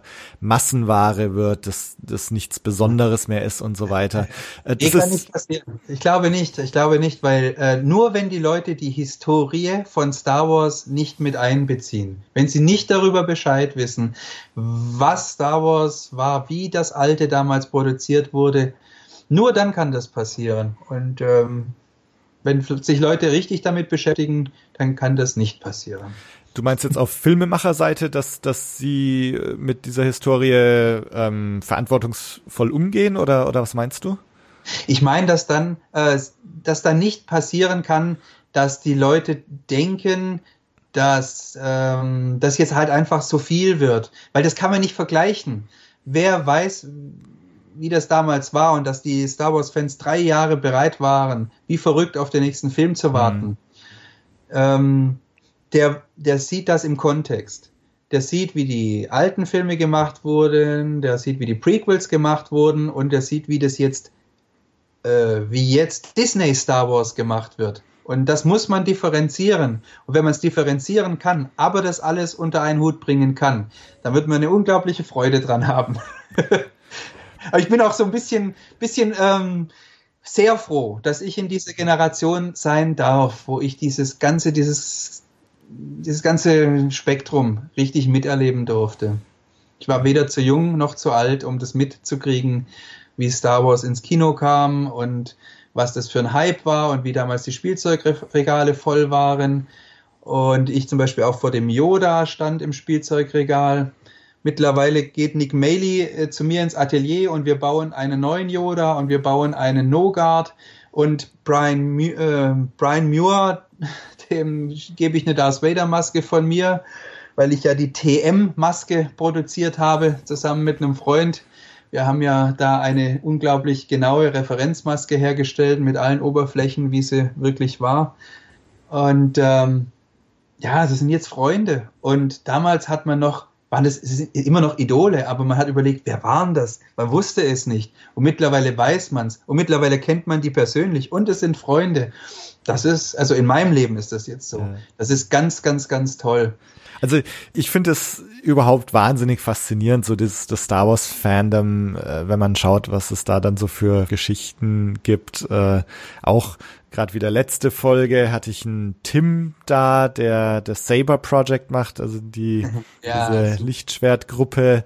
Ja. Ähm, und im Zuge ihres zehnjährigen Jubiläums haben sie dann auch Nick Gillard, den, den Stunt-Koordinator äh, von Episode 1 und Co. Ja, super, äh, kennengelernt. Und die haben das genauso. Das ist, ja. die haben dieses Glück auch. Star Wars, ich sage jetzt einfach mal generell, das Leben ist Begegnung. Und wenn diese diese Genies, die Star Wars gemacht haben, und ein Teil des Phänomens, sag ich, liegt daran, dass es Genies waren, die alle zur richtigen Zeit da und zur Verfügung waren und das Beste gegeben haben. Da ist natürlich bei Saber Project genau das gleiche passiert wie bei mir. Äh, die haben das große Glück, dass sie ihr Idol kennenlernen durften und äh, der Tim hat ja auch eine Schule, wo sie das äh, Fechten lernen und da kommt dann der ähm, äh, Nick Gillard dazu und, und bringt denen das bei. Also was kann es denn besser geben? Ja, ja. Was Besseres geben? Ja. Das ist, so ist es lebendig. Und wenn man das so sieht wie, wie ich und, und er auch, dann ist es ähm, Fingerübung. Auch bei ihm ist Fingerübung, würde ich jetzt mal so behaupten, weil ähm, er lernt von den Stars, er lernt von denen, die uns hier diese wunderbare Illusion bereitet haben und wir ahmen sie nach und führen sie weiter. Ja. Und das ist lebendig und das ist gut. Und so sollte Kunst auch immer funktionieren. Weil du jetzt gerade den, den Yoda und, und Star Wars Maske angesprochen hattest, ähm, äh, Darth Vader äh, Maske ja. und du hattest was du auch vorhin äh, erzählt hast mit dem vom Original abgeformten Darth Vader. Wie kam es dazu eigentlich? Ein guter Freund hat mir die erste Maske 1994 gegeben. Die hatte er auf der Convention dabei und ich kenne den schon ganz lange. Der hat in San Francisco Filmeffekte äh, studiert und hat dann auch viele Effekte gemacht äh, als 3D-Grafiker ähm, äh, oder, oder 3D-Artist. Ähm, mhm. Bei Space Jam ähm, gearbeitet, bei King Kong dann später, bei der Truman Show. Ähm, und der hatte da Quellen das ist dazu. Der Tim. Ja, ja okay. der hat mir da geholfen Aha. und der hat mir dann geholfen, die Teile zu bekommen und ein anderer Freund auch. Und so hatte ich dann den ersten Darth Vader dann 1995 bei mir stehen. Und ich habe in einer Firma gearbeitet als festangestellter Bildhauer und Modelleur für animatronisch-technische Figuren und Schaustücke. Und in der Schneidereiabteilung hat man das Kostüm dann für mich extra genäht. Große Ehre, super Kostüm. Bis heute äh, trägt er das. Ich habe ein paar Updates gemacht, ähm, die aber jetzt nicht optisch so groß auffallen, ähm, aber ähm, für mich wichtig waren. Und der kleine Darth Vader von 87 bis 93 war eine Dauerbaustelle. Äh, die vielen Leute, die jetzt auch Darth Vaders bauen und dann auch als Aufsteller aufstellen und auch jetzt in der Garrison oder wo auch immer zum mhm. Truppen anziehen, die wissen, dass Darth Vader eine Dauerbaustelle ist. Weil äh, es liegt auch daran, ein, großes, ein großer Teil dieses Geheimnisses ist, dass man gar nicht sagen kann, Darth Vader sieht so oder so aus, weil das kann man so nicht sagen. Denn man muss immer sagen, Darth Vader sieht in der Szene und in dem Film so oder so aus. Und dann weiß man, dass da mindestens drei Masken oder sieben Masken je nach Film zur Verfügung standen und, und, und die Kostüme auch variiert haben. Und dann muss man sich auch nicht den, den Kopf äh, einschlagen dafür und sich ganz wichtig machen, sondern dann redet man auf einem Niveau, wo richtig professionell ist, weil dann hat man erkannt, Darth Vader sieht immer irgendwie anders aus. Und dadurch, dass die Maske schwarz ist, ist sie ein großes Mysterium und birgt viele Geheimnisse und sieht von allen Seiten anders aus. Und dadurch, dass die Maske asymmetrisch ist, weil sie innerhalb von einem, einer Woche modelliert wurde, inklusive Helm, ähm, dadurch lebt die auch erst und dadurch sieht die auch erst so toll aus, weil die eine Seite sieht nicht aus wie, wie die andere, aber okay. wenn der sich bewegt und dreht und äh, den Kopf dreht und so weiter, dann denkt man, das wäre einigermaßen symmetrisch.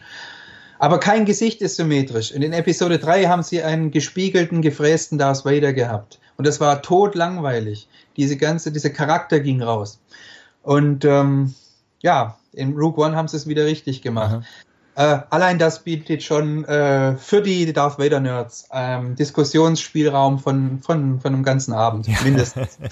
Haben sich die Leute denn die Köpfe eingeschlagen, was, was das angeht, Darth Vader? Leider, ja, ist... leider ja, okay. leider gerade im Bereich Darth Vader, Stormtrooper, da gibt's Leute, die äh, nehmen das so ernst, dass es nicht mehr verstehen, dass es ein Hobby ist, auch wenn man es professionell macht wenn man es noch so professionell mal macht, sollte man Star Wars immer noch als Hobby und Fingerübungen sehen. Äh, und im, wenn, wenn das das Ziel ist, dass man ein perfektes Ergebnis hat, dann muss man erst wissen, welchen Darth Vader, welchen Stormtrooper man will, von welcher Szene. Dann muss man sich darauf festlegen und dann muss man äh, den Weg gehen. Und der kann sehr kostenspielig sein. Heute ist er nur noch ein Bruchteil von dem, was ich damals ausgegeben habe. Kann man gar nicht vergleichen. Und heute kriegt man wirklich ganz tolle Sachen. Das liegt auch daran, dass wir früher alle jünger waren und dass jetzt mittlerweile die Leute 20, 30, 40 Jahre älter geworden sind und teilweise professionell ja. Sachen herstellen für die Star Wars Kostüme. Die einen drehen irgendwelche technischen Teile wie Lichtschwerter, die haben damals als Kinder vielleicht davon geträumt, mal diesen Beruf machen zu können. Äh, die anderen, die äh, formen was ab, die anderen, die nächsten schneidern wieder ganz toll. Das sind jetzt richtig professionelle Sachen. Ich habe miterlebt, wie das Fandom, wie die äh, Kostüme, noch lange bevor es eine German Garrison gab oder überhaupt eine Garrison, äh, wie die Kost ersten Kostüme, wie die ersten Kostüme und Druiden und so weiter aussahen. Das ist alles mitgewachsen und heute auf dem Standard, wo ich mir früher erträumt habe. Ja als ich in der Schule als Teenager ähm, geträumt habe auf dem Pausenhof, ach, wäre das toll, da könnten mal wir, wenn wir richtig tolle Stormtrooper-Rüstungen haben, zu zehnt über den Hügel angerannt kommen. Das war eine Utopie, kann man sich gar nicht vorstellen. Ich habe den ersten Stormtrooper abgeformt, 1997, von einem Originalkostüm und aus dem gleichen Material mit dem gleichen Werdegang hergestellt. Wie bist du da rangekommen? Ohne, das, ohne deinen Gedankenfluss jetzt unterbrechen zu äh, wollen? Äh, das, darf, das darf ich jetzt nicht sagen. Es gab zwei Quellen. Okay. Ähm, aber das ähm, war die Rüstung, die damals verwendet wurde, als die Videokassette rauskam, glaube ich 95, äh, die Promotion-Aktion zur THX-Videokassette von der Star Wars Trilogie. Aha. Diese Rüstung, die dann auch zu, zu der Rüstung wurde von den äh, der 97er Special Edition für die Stormtrooper, die sie da hatten. Ja, ja. Das war die Basis, das war die Rüstung, die ich hatte. Und die wurde zigfach kopiert. Und äh, ich will nicht sagen und ich will nicht behaupten, dass ich der Einzige war. Ich weiß von keinem anderen, mhm. der es vor mir hatte.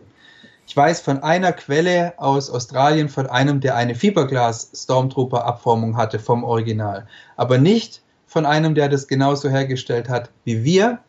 Wir haben, oder wie man es generell macht, wenn man ein Original hat, dann ist es tief gezogen. Dann kann man vom Original wieder eine Abgussform herstellen. Das ist ähnlich wie beim, beim, beim, bei dem Förmchen und dem Sand. Ähm, wenn man Sand reintut und es umdreht, dann kommt äh, das gleiche raus, sozusagen nur scharfkantig und richtig, äh, wie es auf der Außenseite nicht ist. Auf der Außenseite ist es ein bisschen verschwommener und matschiger und in der Innenseite ist es scharfkantig. Mhm. Wenn du also einen originalen Stormtrooper hast, der tief gezogen sein muss, dann tust du da Material rein und hast eine Form. Mhm. Im Grunde fast wieder genau das gleiche, wie äh, da ursprünglich drin war. und so stellt man das her. Und so konnte man natürlich meine Rüstung auch kopieren. Mittlerweile gibt's ja auch die R&S-Leute, die haben das, ich glaube, über zehn Jahre später dann sind die an eine richtig tolle A New Hope Stormtrooper Rüstung gekommen und die stellen eine super Rüstung her. Äh, totaler Traum.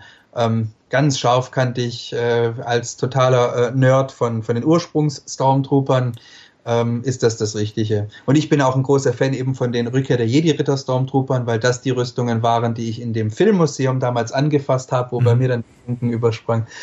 Ähm, ja, also jedenfalls, mittlerweile gibt es die German Garrison, und, und, und, und ganz viele äh, Organisationen und, und ehrenamtliche Sachen. Leute gehen in Krankenhaus im Namen von Star Wars und ja. machen was gegen den Krebs. Wunderbar. Früher bin ich als Stormtrooper in die Tankstelle reingesprungen und habe Hallo gesagt mit dem Blaster im Handanschlag. da ging so langsam die Hand runter unter den Dresden und dann habe ich ein bisschen rumgekaspert. Oh, es war nur Spaß, ich, ich gehe mal wieder. Und dann bin ich wieder rausgegangen. Das war eine Sensation, kann man ja. sich heute nicht mehr vorstellen. Zu Zeiten von vielen, vielen, vielen Stormtroopern. Ja.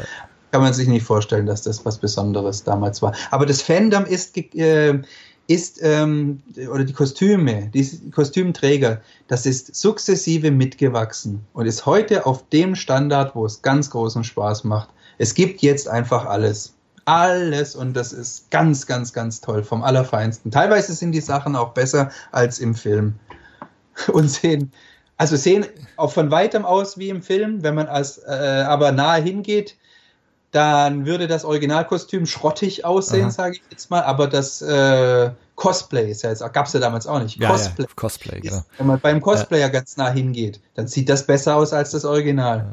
Und von weitem oder von, von einer gewissen Distanz genauso. Aber wenn man dann noch nah hingeht, dann kommen noch manchmal, manchmal noch tollere Details oder Features heraus, die das Original nicht hat. Das ist, das ist lebendig, das ist super. Aber für mich als Professioneller äh, kann ich das nicht mehr mitleben. Das ist so ein bisschen das äh, ein bisschen traurige, weil ich nicht mehr die Zeit habe, weil dadurch, dass ich für Film, Fernsehen, Freizeitpark oder Leute, die Walking Acts brauchen, Kostüme baue, bleibt brauche ich noch ein bisschen Normalität und ich habe jetzt auch einen zweijährigen Sohn und der kriegt jetzt die Zeit und ich habe ja, ja, viele Jahre vorgearbeitet, die Star Wars Sammlung steht jetzt da in einem Raum und ich bin froh, dass das so weit abgehakt ist, dass ich eigentlich sagen kann, ich habe alles, von dem ich immer geträumt habe.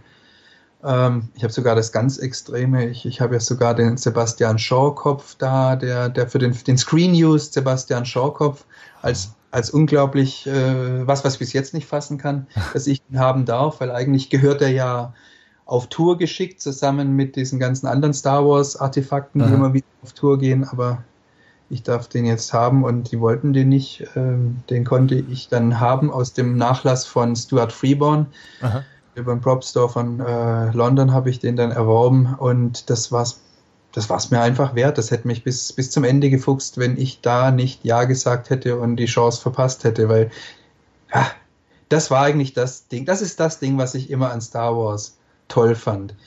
Diese Maske, die Maske selber, die Reveal-Maske mit dieser Maschine, die den Mann am Leben hält und mhm. der Mann da drin, das ist für mich eigentlich Darth Vader. Und das habe ich jetzt. Und ähm, und Yoda habe ich gebaut. Und Nick Maley kam zu mir zum Yoda bauen. Und ähm, ich, ich bin eigentlich so weit durch, dass ich sagen kann, ich habe meine Hausaufgaben gemacht, jetzt können Disney ihre Star Wars Filme machen, ich brauche jetzt nicht mehr unbedingt irgendwas, ich, ich bin auch durch, ich kann mich endlich wieder wie zuvor um meine eigenen Comichelden kümmern, um meine eigenen Erfindungen, um meine eigenen Puppen und natürlich auch um den Beruf.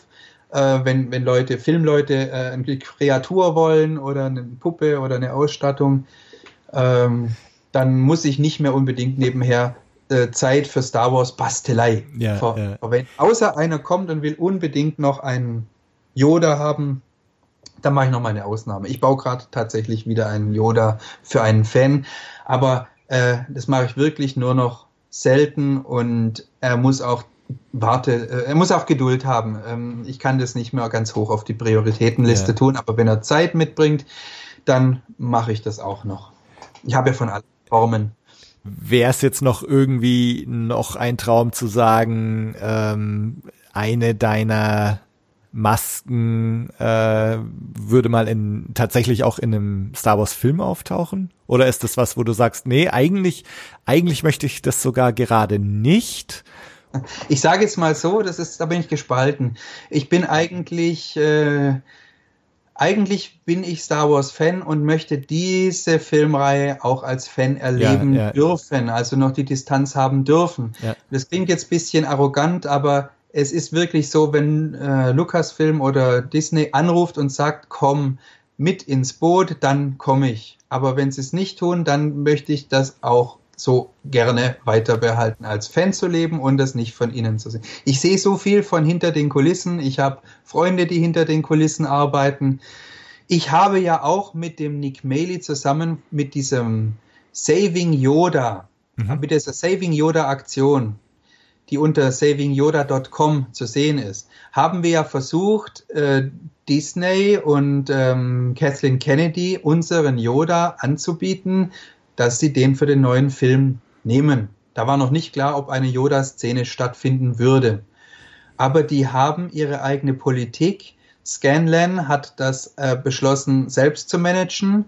Und da wurde da einfach nicht auf uns zurückgegriffen, obwohl sie die Möglichkeit gehabt hätten, von dem Veteran, der damals die Mhm. Mechanisierung von dem Yoda, der in mindestens 70, 80 Prozent von allen Yoda-Szenen aus Das Imperium schlägt zurück, die Mechanik gemacht hat, die Latexhaut gemacht hat, die Haare eingeknüpft hat und so weiter, den zu haben. Und das, die Chance haben sie nicht haben wollen und das muss man dann einfach auch so hinnehmen. Und wenn ich jetzt den Yoda anschaue, wie der aussieht in Episode 8, äh, dann äh, will ich, ähm, naja, wie soll ich sagen, ich fand Episode 8 ja schon nicht so gut. Hm. Und ich fand den Yoda ganz scheußlich.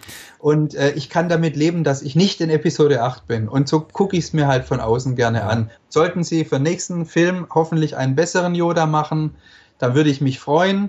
Wenn sie uns fragen, den Nick und mich, dann helfe ich auch sehr gerne. Aber ich habe auch überhaupt gar kein Problem damit, wenn sie es nicht tun. Es ist ganz interessant, dass du das sagst mit dem, mit dem Yoda in, in Episode 8, weil wir haben uns gerade gestern drüber unterhalten. Ähm, und zwar mit einem, der noch mal zehn Jahre jünger als jünger ist als ich, der mit, mit Episode 1, 2, 3 groß geworden ist. Mhm. Und dessen Yoda ist, ist der CGI-Yoda, also er findet ihn in Episode 3 am, am besten.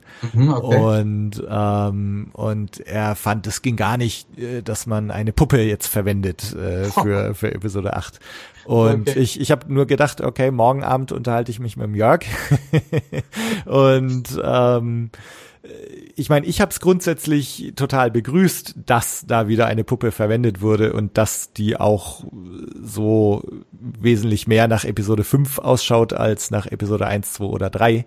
ja. Ähm, aber ist interessant, schon. wie, wie Ja. so eine, eine jüngere Generation das, das wahrnimmt. Richtig. Ich meine, das ist jetzt auch immer, bei Kunst ist es ja auch immer viel subjektiv. Und es gibt jetzt eine neue Generation und die neue Generation spielt Computerspiele. Ich spiele keine Computerspiele. Ich bin ein Puppenfreak. Ich bin mit der Augsburger Puppenkiste aufgewachsen und ich mag echte Physik und ich mag echtes Interagieren mit echten Sachen. Mhm. Und davon lebe ich. Die neue Generation, die kennt und konsumiert aber Computerfilme und Computerspiele. Das ist ja dann auch okay. Und somit sind wir im Subjektiven gelandet. Und dann hat alles seine Berechtigung. Und ich bin jetzt wieder so weit äh, in, in diesem Zwiespalt, dass ich letztendlich jetzt eigentlich nur eins übrig bleiben kann. Die Vielfalt macht's. Und die vereinigt auch die Generationen. Und das ist das Schöne dran. Und so soll jeder seine Meinung haben. Und ähm, meine Meinung ist halt, dass ich die Puppen mag. Und die Episode 1 Puppe von Nick Dutman, mhm.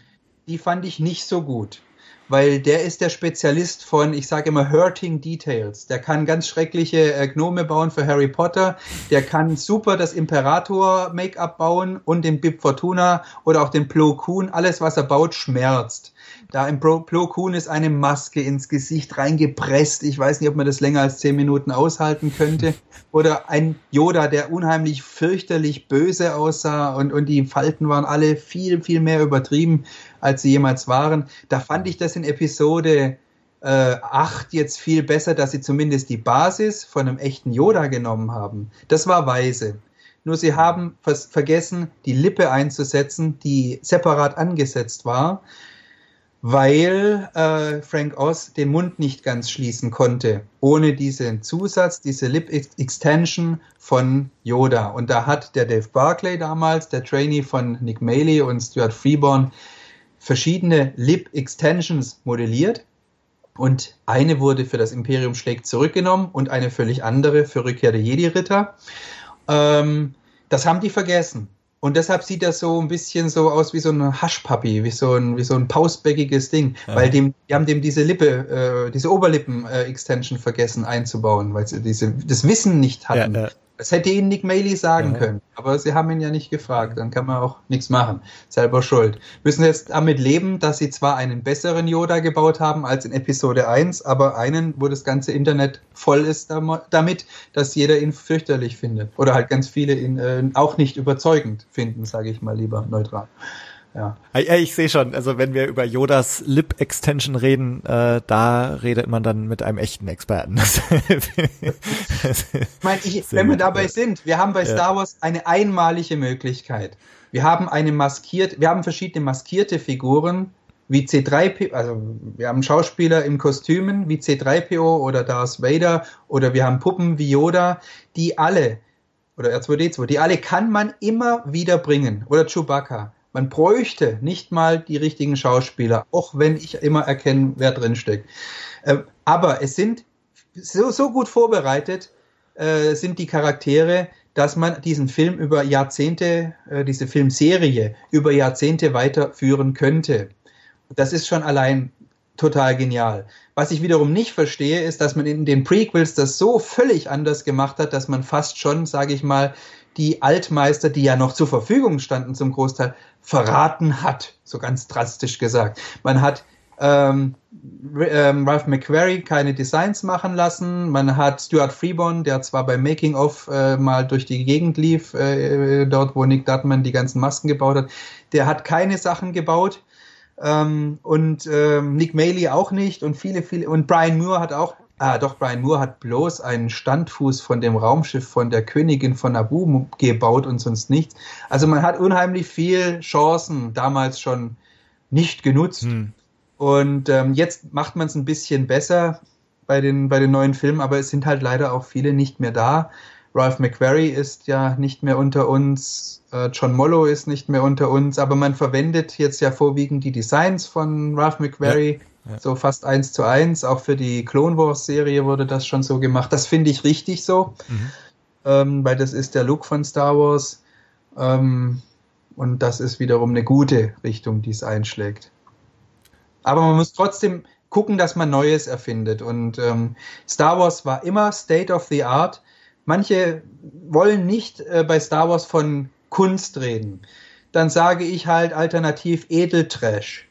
Aber Star Wars ja. war immer State of the Art und Star Wars hat immer das Beste der Künstler vereinigt. Und das Phänomen kam wirklich dadurch zustande, dass alle Genies zur richtigen Zeit da waren für den ersten Film, für wenig Geld, leider wenig Geld, Unglaubliches geleistet haben, das bis heute immer noch seinesgleichen sucht und bis heute nicht erreicht wurde, auch im Punkto oder gerade speziell im Punkto Filme, die aufbauen. Episode 8 tut das Gegenteil. Für mich zieht der Film runter. Das ist dadurch für mich etwas, was sich nicht nach Star Wars anfühlt. Star Wars war immer aufbauend und mit Augenzwinkern und ein bisschen märchenhaft. Und das dürfen sie nicht vergessen. Wenn sie das vergeigen, wenn sie da was Düsteres, Schweres aller äh, Thrones of Games oder Games of Thrones Ja, oder wie ja. das heißt, draus machen wollen, dann äh, oder all diese ganzen anderen schweren, runterziehenden Dinge, die die da mit so unglaublich vielen bombastischen, schrecklichen Bösewichten alle digital so auf die Leinwand klatschen, ein Film nach dem anderen, einer nach dem anderen wird nacheinander nach ein paar Wochen wieder vergessen sein. Dann ist das nicht Star Wars. Star Wars ist ein Phänomen, das bleibt. Und es bleibt nur deshalb, wenn sie das Märchenhafte und das Augenzwinkernde Positive nicht vergessen. Das ist meine Prognose. das hast du meine Prognose. Nee, also ich finde es total interessant. Das ist ein Thema, mit dem ich mich selber ständig beschäftige. So die Frage, was macht für mich Star Wars aus? Was fasziniert mich an Star Wars? Was sind die Elemente, die ich brauche in Star Wars? Die das auch Ähm, am Leben lassen, gell? Die ja, ja. Und, so und ich meine, die, die Interpretation hat man das Gefühl, der Macher von jetzt von Disney, Episode 7, Episode 8, ähm, was muss Star Wars haben, äh, war halt anscheinend, äh, ja, es braucht auf jeden Fall den, den rasenden Falken, es braucht eine Art Todesstern, es braucht äh, Stormtrooper, es braucht einen Typen mit einer schwarzen Maske mit, Ah, mit ja. Lichtschwert. Und äh, was halt dabei rausgekommen ist, ist Episode 7, was sich halt sehr, sehr wenig getraut hat oder wegbewegt hat von, von Altbekannten, weil man dachte, die Fans wollen Stormtroopers und die Fans wollen das und das.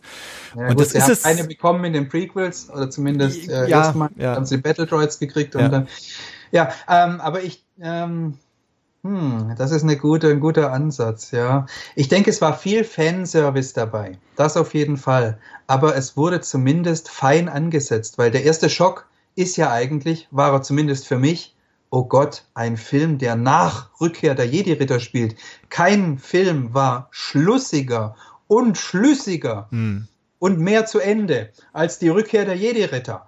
Und da, allein da einen Film danach äh, hinterher zu schicken, war für mich unglaublich mutig und hat mich schwer schockiert. Und als ich den Film dann gesehen habe, habe ich gedacht, wow, okay, die haben es tatsächlich geschafft, ganz vorsichtig äh, eine Geschichte hinterher zu schicken und sie haben vieles richtig gemacht. Wie zum Beispiel, dass sie in der Jetztzeit weitergemacht haben. Also die Schauspieler sind genauso viel älter geworden, wie sie äh, ihre Rollen. Wie sie Wäre furchtbar gewesen, man hätte so einen digitalen, wie in Rogue One, den Tarkin, so die digitalen Mhm. Schauspieler in verjüngt gebracht. Das ist ja, das geht nie. Auch der Tarkin, für mich geht er auch nie, aber äh, viele, viele sehen es nicht. Aber gut.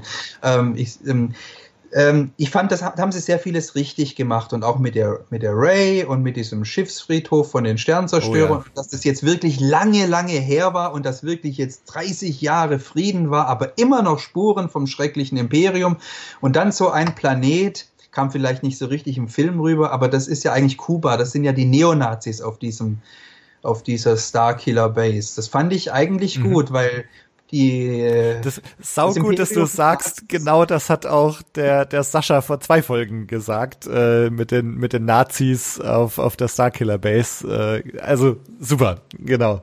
Gell? Also so, so macht es Spaß. Und, und ich fand es gut und es kam vielleicht nicht im, im Film richtig rüber, dass die da auf diesem einzigen Planet sein durften und dass etwas vernachlässigt wurde, dass sie keine Sternzerstörer mehr bauen dürfen, dass sie überhaupt nichts Militärisches mehr bauen dürfen. Aber blöd, wie solche Leute halt sind und, und, und Betonköpfe, wie sie halt sind, können sie es nicht lassen und machen es trotzdem und haben dann halt diese verdammte äh, diesen, diese, diese, diese, diese Sternen wegblasende Starkiller Base gebaut und haben geschafft, vieles zu zerstören. Und dann gibt's wieder neuen Konflikt und war viel Fanservice dabei. Vieles sah wirklich sehr aus wie früher und äh, hat sich auch wiederholt, aber ähm, hielt sich in Grenzen. Ich fand Episode 7 war ein unterhaltsamer Film, der mir Spaß gemacht hat. Auch musikalisch war er ganz grandios.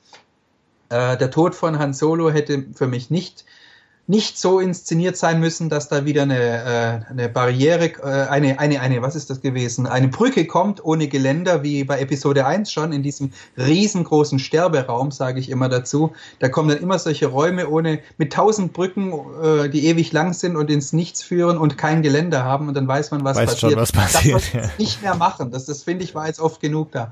Äh, und abgesehen davon fand ich das aber grandios, äh, spritzig, neu äh, angesetzt, weil nach Rückkehr der Jedi-Ritter, hallo, da kann man eigentlich gar keine Geschichte mehr erfinden. Und wenn sie jetzt die Thrawn-Trilogie äh, gemacht hätten, das, das hat mich nie so gepackt. Das, das Ja, fand ich mir hat sich genauso. nie richtig angefühlt. Das hat sich für mich immer mehr nach Star Trek als nach Star Wars angefühlt, weil es so sehr technisch war und weil dieser eine äh, Großadmiral Thrawn da ja, für mich nicht vergleichbar war wie mit einer, wie, wie bei einer Bedrohung von, von einem vielleicht teufelsartigen Wesen Ja. wie Palpatine und äh, seinem, seinem Frankenstein-Monster. Jetzt hassen mich viele für das, dass ich das so sage. Aber ähm, also ich fand das besser als die Thrawn-Trilogie jedenfalls.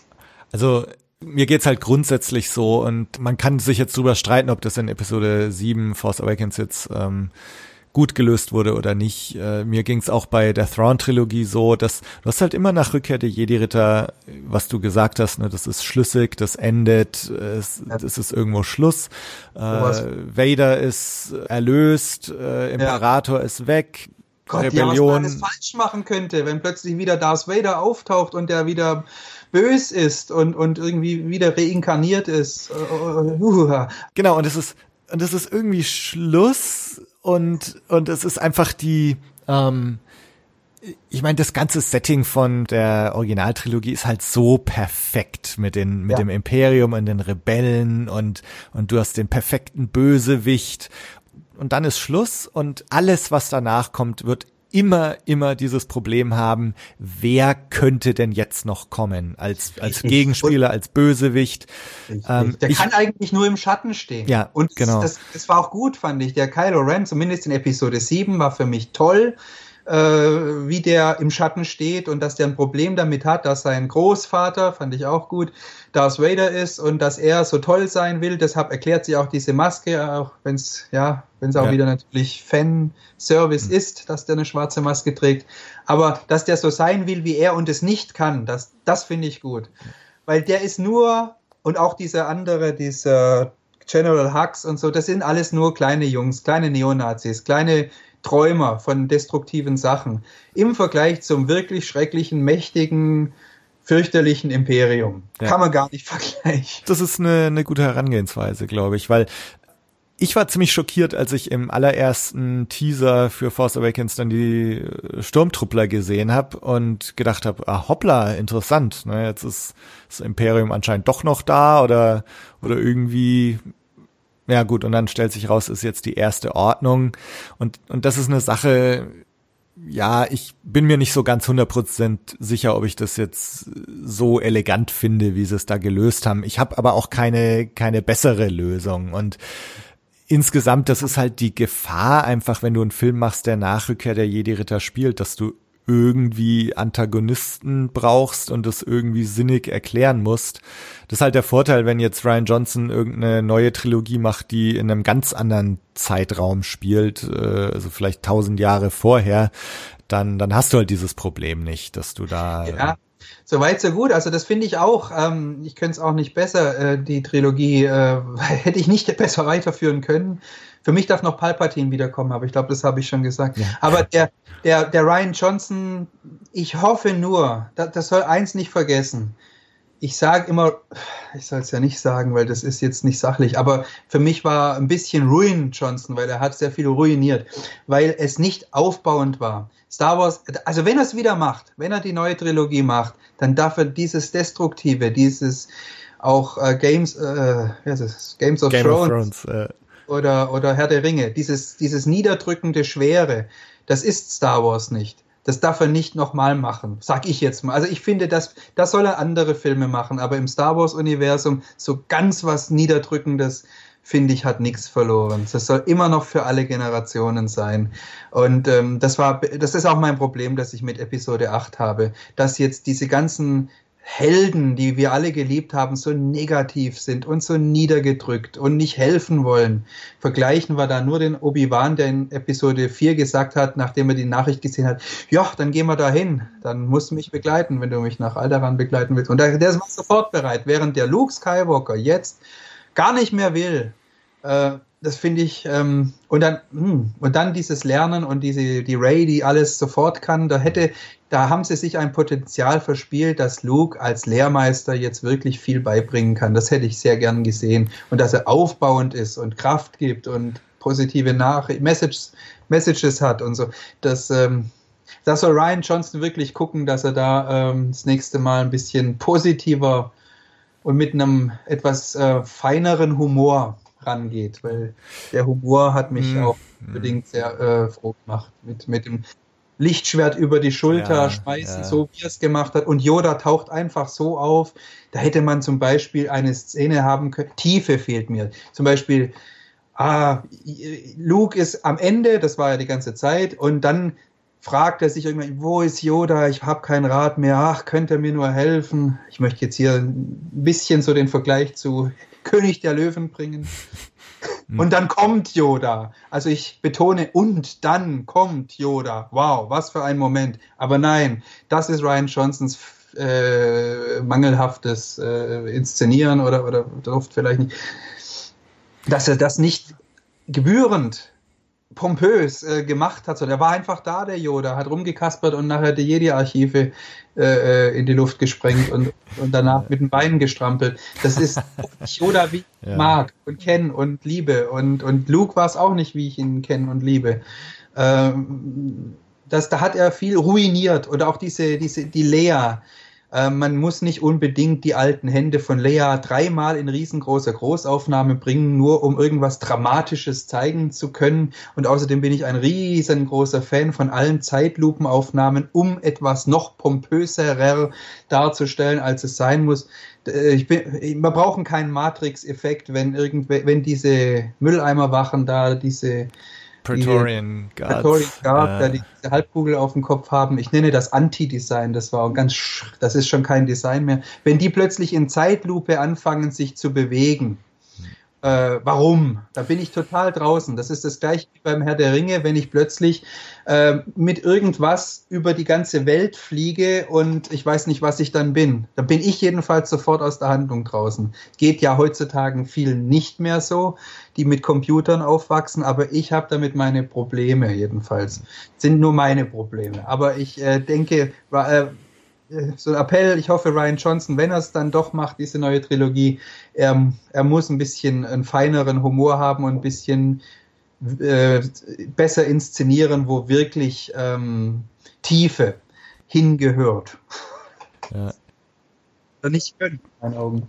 Das stört mich. Ja. Das. Ja, ich glaube, da sprichst du sicher ganz viel, vielen aus, aus dem Herzen. Ähm, wir haben schon in den letzten drei Folgen oder vier Folgen sind wir, glaube ich, schon irgendwie dabei, das zu verarbeiten, was wir da jetzt gesehen haben. Und Oh ja. äh, ich meine, dass der Film polarisiert und dass er mehr poli polarisiert als alles, was vorher da war in Star Wars.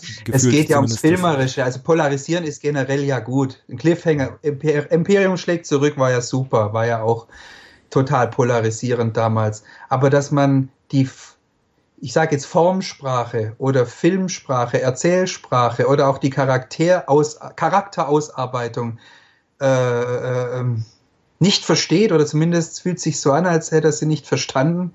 Das polarisiert sehr extrem und zwar auf filmtechnischer Ebene. Und das ist schwierig. Ja, ich meine, da ist äh, diese, diese Zeitlupen-Szene, da ist dann sicher auch ein gewisser Zeitgeist drin zu sehen, Mhm. den aber J.J. Abrams in seiner Retro-Sache halt auch, auch nicht gemacht hat. Aber ähm, Doch, doch, doch. Doch Einmal auch? war Kylo Ren äh, im, im Schwertkampf mit äh, im Wald, im Schnee, Aha. mit der Ray, hat ganz kurz und ganz subtil und subtil liebe ich. Darauf für, für subtil liebe ich Star Wars. Dafür gucke ich mir den auch immer und immer wieder an. Für plump nicht. Und, und ähm, wenn ich was ins Gesicht geschmiert kriege wie eine Torte, die, die guck mal, die ist gut, die, die klatsche ich dir ins Gesicht und drück sie dir noch rein, die musst du jetzt gut finden. Das ist nicht fein. Äh, und, und, und das ganz kurz, da war nur äh, in einer ganz kurzen Einstellung, wo der ähm, Kylo Ren zurückgetaumelt ist, aber nicht so extrem wie die Praetorian Okay, Guards. okay. Und wir haben schon Filmfehler drin dafür jetzt äh, in diesem Schwertkampf da mit, mit der Ray, die jetzt so viel kann und die Wachen, die plötzlich äh, erstmal zwei Waffen haben, dann nur noch eine und wenn sie zwei gehabt hätten, dann hätte Ray verloren und so. Also so, so richtige Filmfehler sind dafür drin. Äh, richtig viele und, und das, das ist Fastfood-Kino und das darf Star Wars nie werden. Und ich habe so die Befürchtung, dass wenn Ryan Johnson wieder weitermacht, dass Star Wars dann zu Fastfood werden könnte. Und das, das wäre schlimm. Weil Star Wars war für mich immer, ich kann es immer wieder angucken und entdecke noch was. Zumindest verliere ich nie meinen Spaß dran. Und im Episode 8, den, den habe ich auch als einzigen Star Wars-Film nur zweimal gesehen. In den alten Filmen war ich bis zu zehnmal, acht bis zehnmal im Kino und, und bei dem ist mir die Lust vergangen. Und bei der, das ist der einzige, wo ich gar keine Lust habe, den anzuschauen. Das finde ich schon sehr bedenklich, mhm. weil der, weil der so, so viele Fehler hat, so, so filmtechnische Sachen, die, die vielleicht die heutige Generation braucht und respektiert und, und auch ganz toll findet, aber ich sehr störend finde, weil es nicht die, und aus dem einfachen Grund, weil es nicht die Filmsprache ist von Star Wars. Und weil die Charaktere nicht sich richtig anfühlen wie die von Star Wars. Das ist ganz einfach. Das ist schon der ganze Grund. Aber vielleicht schaffe ich es ja da noch drüber hinwegzusehen. Und die Musik ist ja auch wieder toll und vielleicht schafft es auch die, mich wieder heranzuführen, wie sie es schon so oft an manche Szenen geschafft hat, mit denen ich damals auch kämpfen musste. Die Musik ist da auf die Brücke zu dem Film und ich hoffe, dass die auch bei Episode 8 bei mir noch da den Brückenschlag. Also mir geht's so, dass ich ähm, ich glaube, ich brauche jetzt auch erstmal so ein bisschen so eine so eine Episode 8 Pause. Ähm, mhm. Und ich bin sehr gespannt, wie es, wenn Episode 9 dann draußen ist. Ja, der kriegt bei mir auf jeden Fall auch nochmal eine Chance. Ja. Und äh, was ganz schlimm wäre und was ich auch äh, hier jetzt appellieren möchte, Leute, tut nicht sagen, dass Episode 8 euren Star Wars, euren Hang zu Star Wars ruiniert hat. Denn die alten Sachen bleiben immer. Wir sollen nach wie vor darüber diskutieren können. Es sollte nicht, es soll nicht spalten. Bleibt uns erhalten, ihr lieben alten Star Wars Fans meiner Generation und, und, und der vielen anderen Generationen. Sagt nicht, das war's jetzt mit Star Wars. Nur weil Ryan Johnson jetzt für viele Star Wars ruiniert hat. Immer bleibt dabei. Vergesst nicht den Spaß, den ihr immer hattet mit den alten Star Wars Filmen. Ja, ja. Das nee, darf an einem ja. Film nicht liegen oder an, genau. an dem anderen. Äh. Den Spaß nicht vergessen, genau. Das, das finde ja. ich, finde ich ganz wichtig. Genau, ähm. weil das ist doch immer, das habe ich ja vorhin schon gesagt, Star Wars ist ein großer Spaß und es soll immer Spaß bleiben. Sobald man eine Fantasiewelt zu ernst nimmt, dann ist es schon krank. Dann, äh, Star Wars ist weder eine Religion äh, noch sonst was bei den Leuten von den verschiedenen Religionen gibt es ja auch Kriege, gibt es auch die schlimmsten Sachen, die äh, legen alles auf die Goldwaage und sind bereit dafür zu morden. Das wollen wir bei Star Wars auf keinen Fall. Gar keinen Fall. Das ist Spaß und ist ein Hobby und ist eine tolle Fantasiegeschichte mit den allertollsten Kostümen und tollsten Charakteren auf allerhöchstem Niveau, mit der perfekten Illusion einer anderen Welt, die es nicht wirklich gibt. Und die muss Spaß machen und es muss Spaß ja. bleiben. Ist aber weit auf, ausgeholt. ich muss das einfach mal sagen. Damit nicht jetzt alle aufhören äh, und von Star Wars wegrennen, nur weil, weil da der eine oder andere Film ihnen nicht passt. Nicht vergessen, wenn es Spaß gemacht hat, dann äh, das Gute bleibt. Und da würde ich jetzt fast sagen, das ist jetzt so ein schönes Schlusswort, dass wir jetzt eigentlich fast gar nicht weiterreden können. wir könnten schon, glaube ich. Ähm, wir könnten noch, ja. Ich, ähm, es ist sehr schön, mit dir zu reden. es also macht auch großen Spaß, hier äh, da mal ein bisschen, ja, ähm, mal jetzt auch viele Leute auf einmal erreichen zu können. Ich kriege immer wieder E-Mails und beantworte die auch gerne. Manche müssen eben auch warten und manche vergesse ich leider wieder, bleiben in der Pipeline dann leider unbeabsichtigt drin zum, Teil, aber so kann ich jetzt zumindest, zumindest mit vielen mal äh, vielen so mitteilen, wie ich so denke und äh, wie das so war mit meinem Star Wars Hobby und wie ich so drüber denke und was für ein großer Spaß Star Wars ist, dass ich auch jetzt sagen muss, das Interview hier hat mir sehr großen Spaß gemacht. Das geht mir genauso weil ich jetzt gerade gesagt, wir könnten jetzt bestimmt noch mal zwei Stunden weiterreden. Ähm, das können wir ja tatsächlich auch ein andermal noch machen. Also ich glaube, die Themen werden uns nicht ausgehen. Du also bist also mir, jederzeit wieder willkommen hier. Gerne, auch wenn die, wenn es da Bedarf gibt, jederzeit von meiner Seite aus auch gerne wieder. Super, das freut mich. Jetzt sag mal noch ganz kurz, äh, wenn man jetzt von dir mehr sehen will oder von den ganzen Sachen, von denen du jetzt erzählt hast, von Spielball der Mächte, von deinen Yoda und Chewie und Darth Vader Projekten. Wo wo findet man denn da mehr? Da kann man auf meiner Facebook-Seite was finden. Da habe ich eigentlich schön äh, in Alben sortiert, die Star Wars-Themen. Äh, Chewbacca, ich glaube, ich war auch der Erste, der ein Chewbacca-Kostüm gebaut hat und auf den Aufsteller gestellt hat. Für meinen Freund Bernhard, der die Musik von Spielball der Aha. Mächte gemacht hat. Der ist nämlich nur 10 Zentimeter kleiner als Peter Mayhew. Äh, oh. das, da findet man was. Dann habe ich eine Seite auf Facebook von Spielball der Mächte. Powerplay of Forces oder Spielball der Mächte. Ähm, dann kann man bei Who is Nogard in einem Wort.com finden, wie das so war mit der Kreatur, die ich mit dem Nick Maley gebaut habe, die für das Imperium schlägt zurück gedacht war, aber nicht verwendet wurde, weil sie dort der Einfachheit halber alles mit Leguan und Schlangen gemacht haben. Aber ich mit dem Nick äh, oder für den Nick den Nogat so modelliert habe, wie er es, acht, wie er es schon vor 38 Jahren haben wollte. Also whoisnogard.com und das andere mit der Yoda-Puppe, die wir wieder hergestellt haben, mit der genau gleichen Mechanik, die er für den Film damals gemacht hat. Das ist unter äh, savingyoda.com zu finden oder googeln Mini FXPO oder generell FXPO, Nick mhm. Maley. Da ist das zu finden. Mhm. Und du hast auch schon gesagt, also wer unbedingt noch eine Version vom Spielball der Mächte ha äh, jetzt haben will, bevor er irgendwann in restaurierter Schönheit zu haben wird, der, der kann sich jetzt auch schon bei dir melden, theoretisch.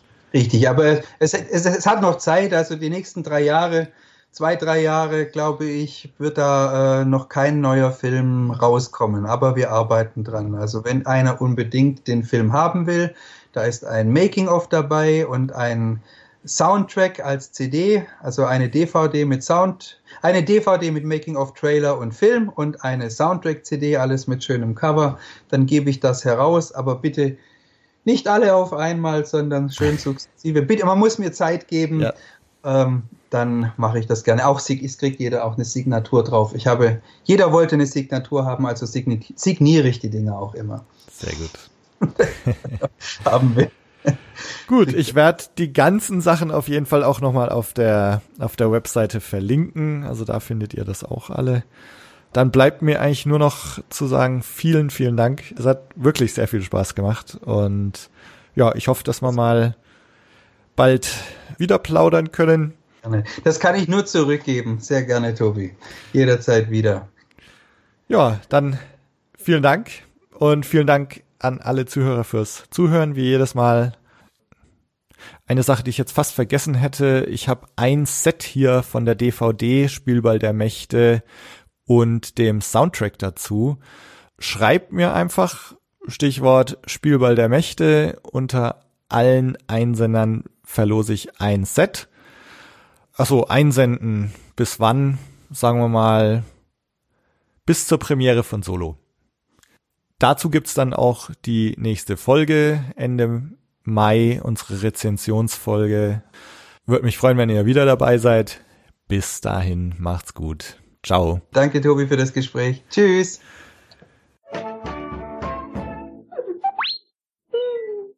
So, ja. Toll! Super. du hast ja den Soundtrack, also wenn du, du kannst, also mich würde es freuen, du unterlegst vielleicht bisschen was äh, mit der Musik. Ja. Äh, das zeigt, wie alt es ist, weil das vom Klang her so ist, aber es ist immer noch, äh, also von Instrumenten meine ich jetzt, von den äh, MIDI-Instrumenten. Aber das Ding ist immer noch, finde ich, ganz toll komponiert. Also da stehe ich noch voll dahinter. Ja, stimmt, das, das mache ich auch noch, dass ich da noch was dahinter schneide. Genau, super.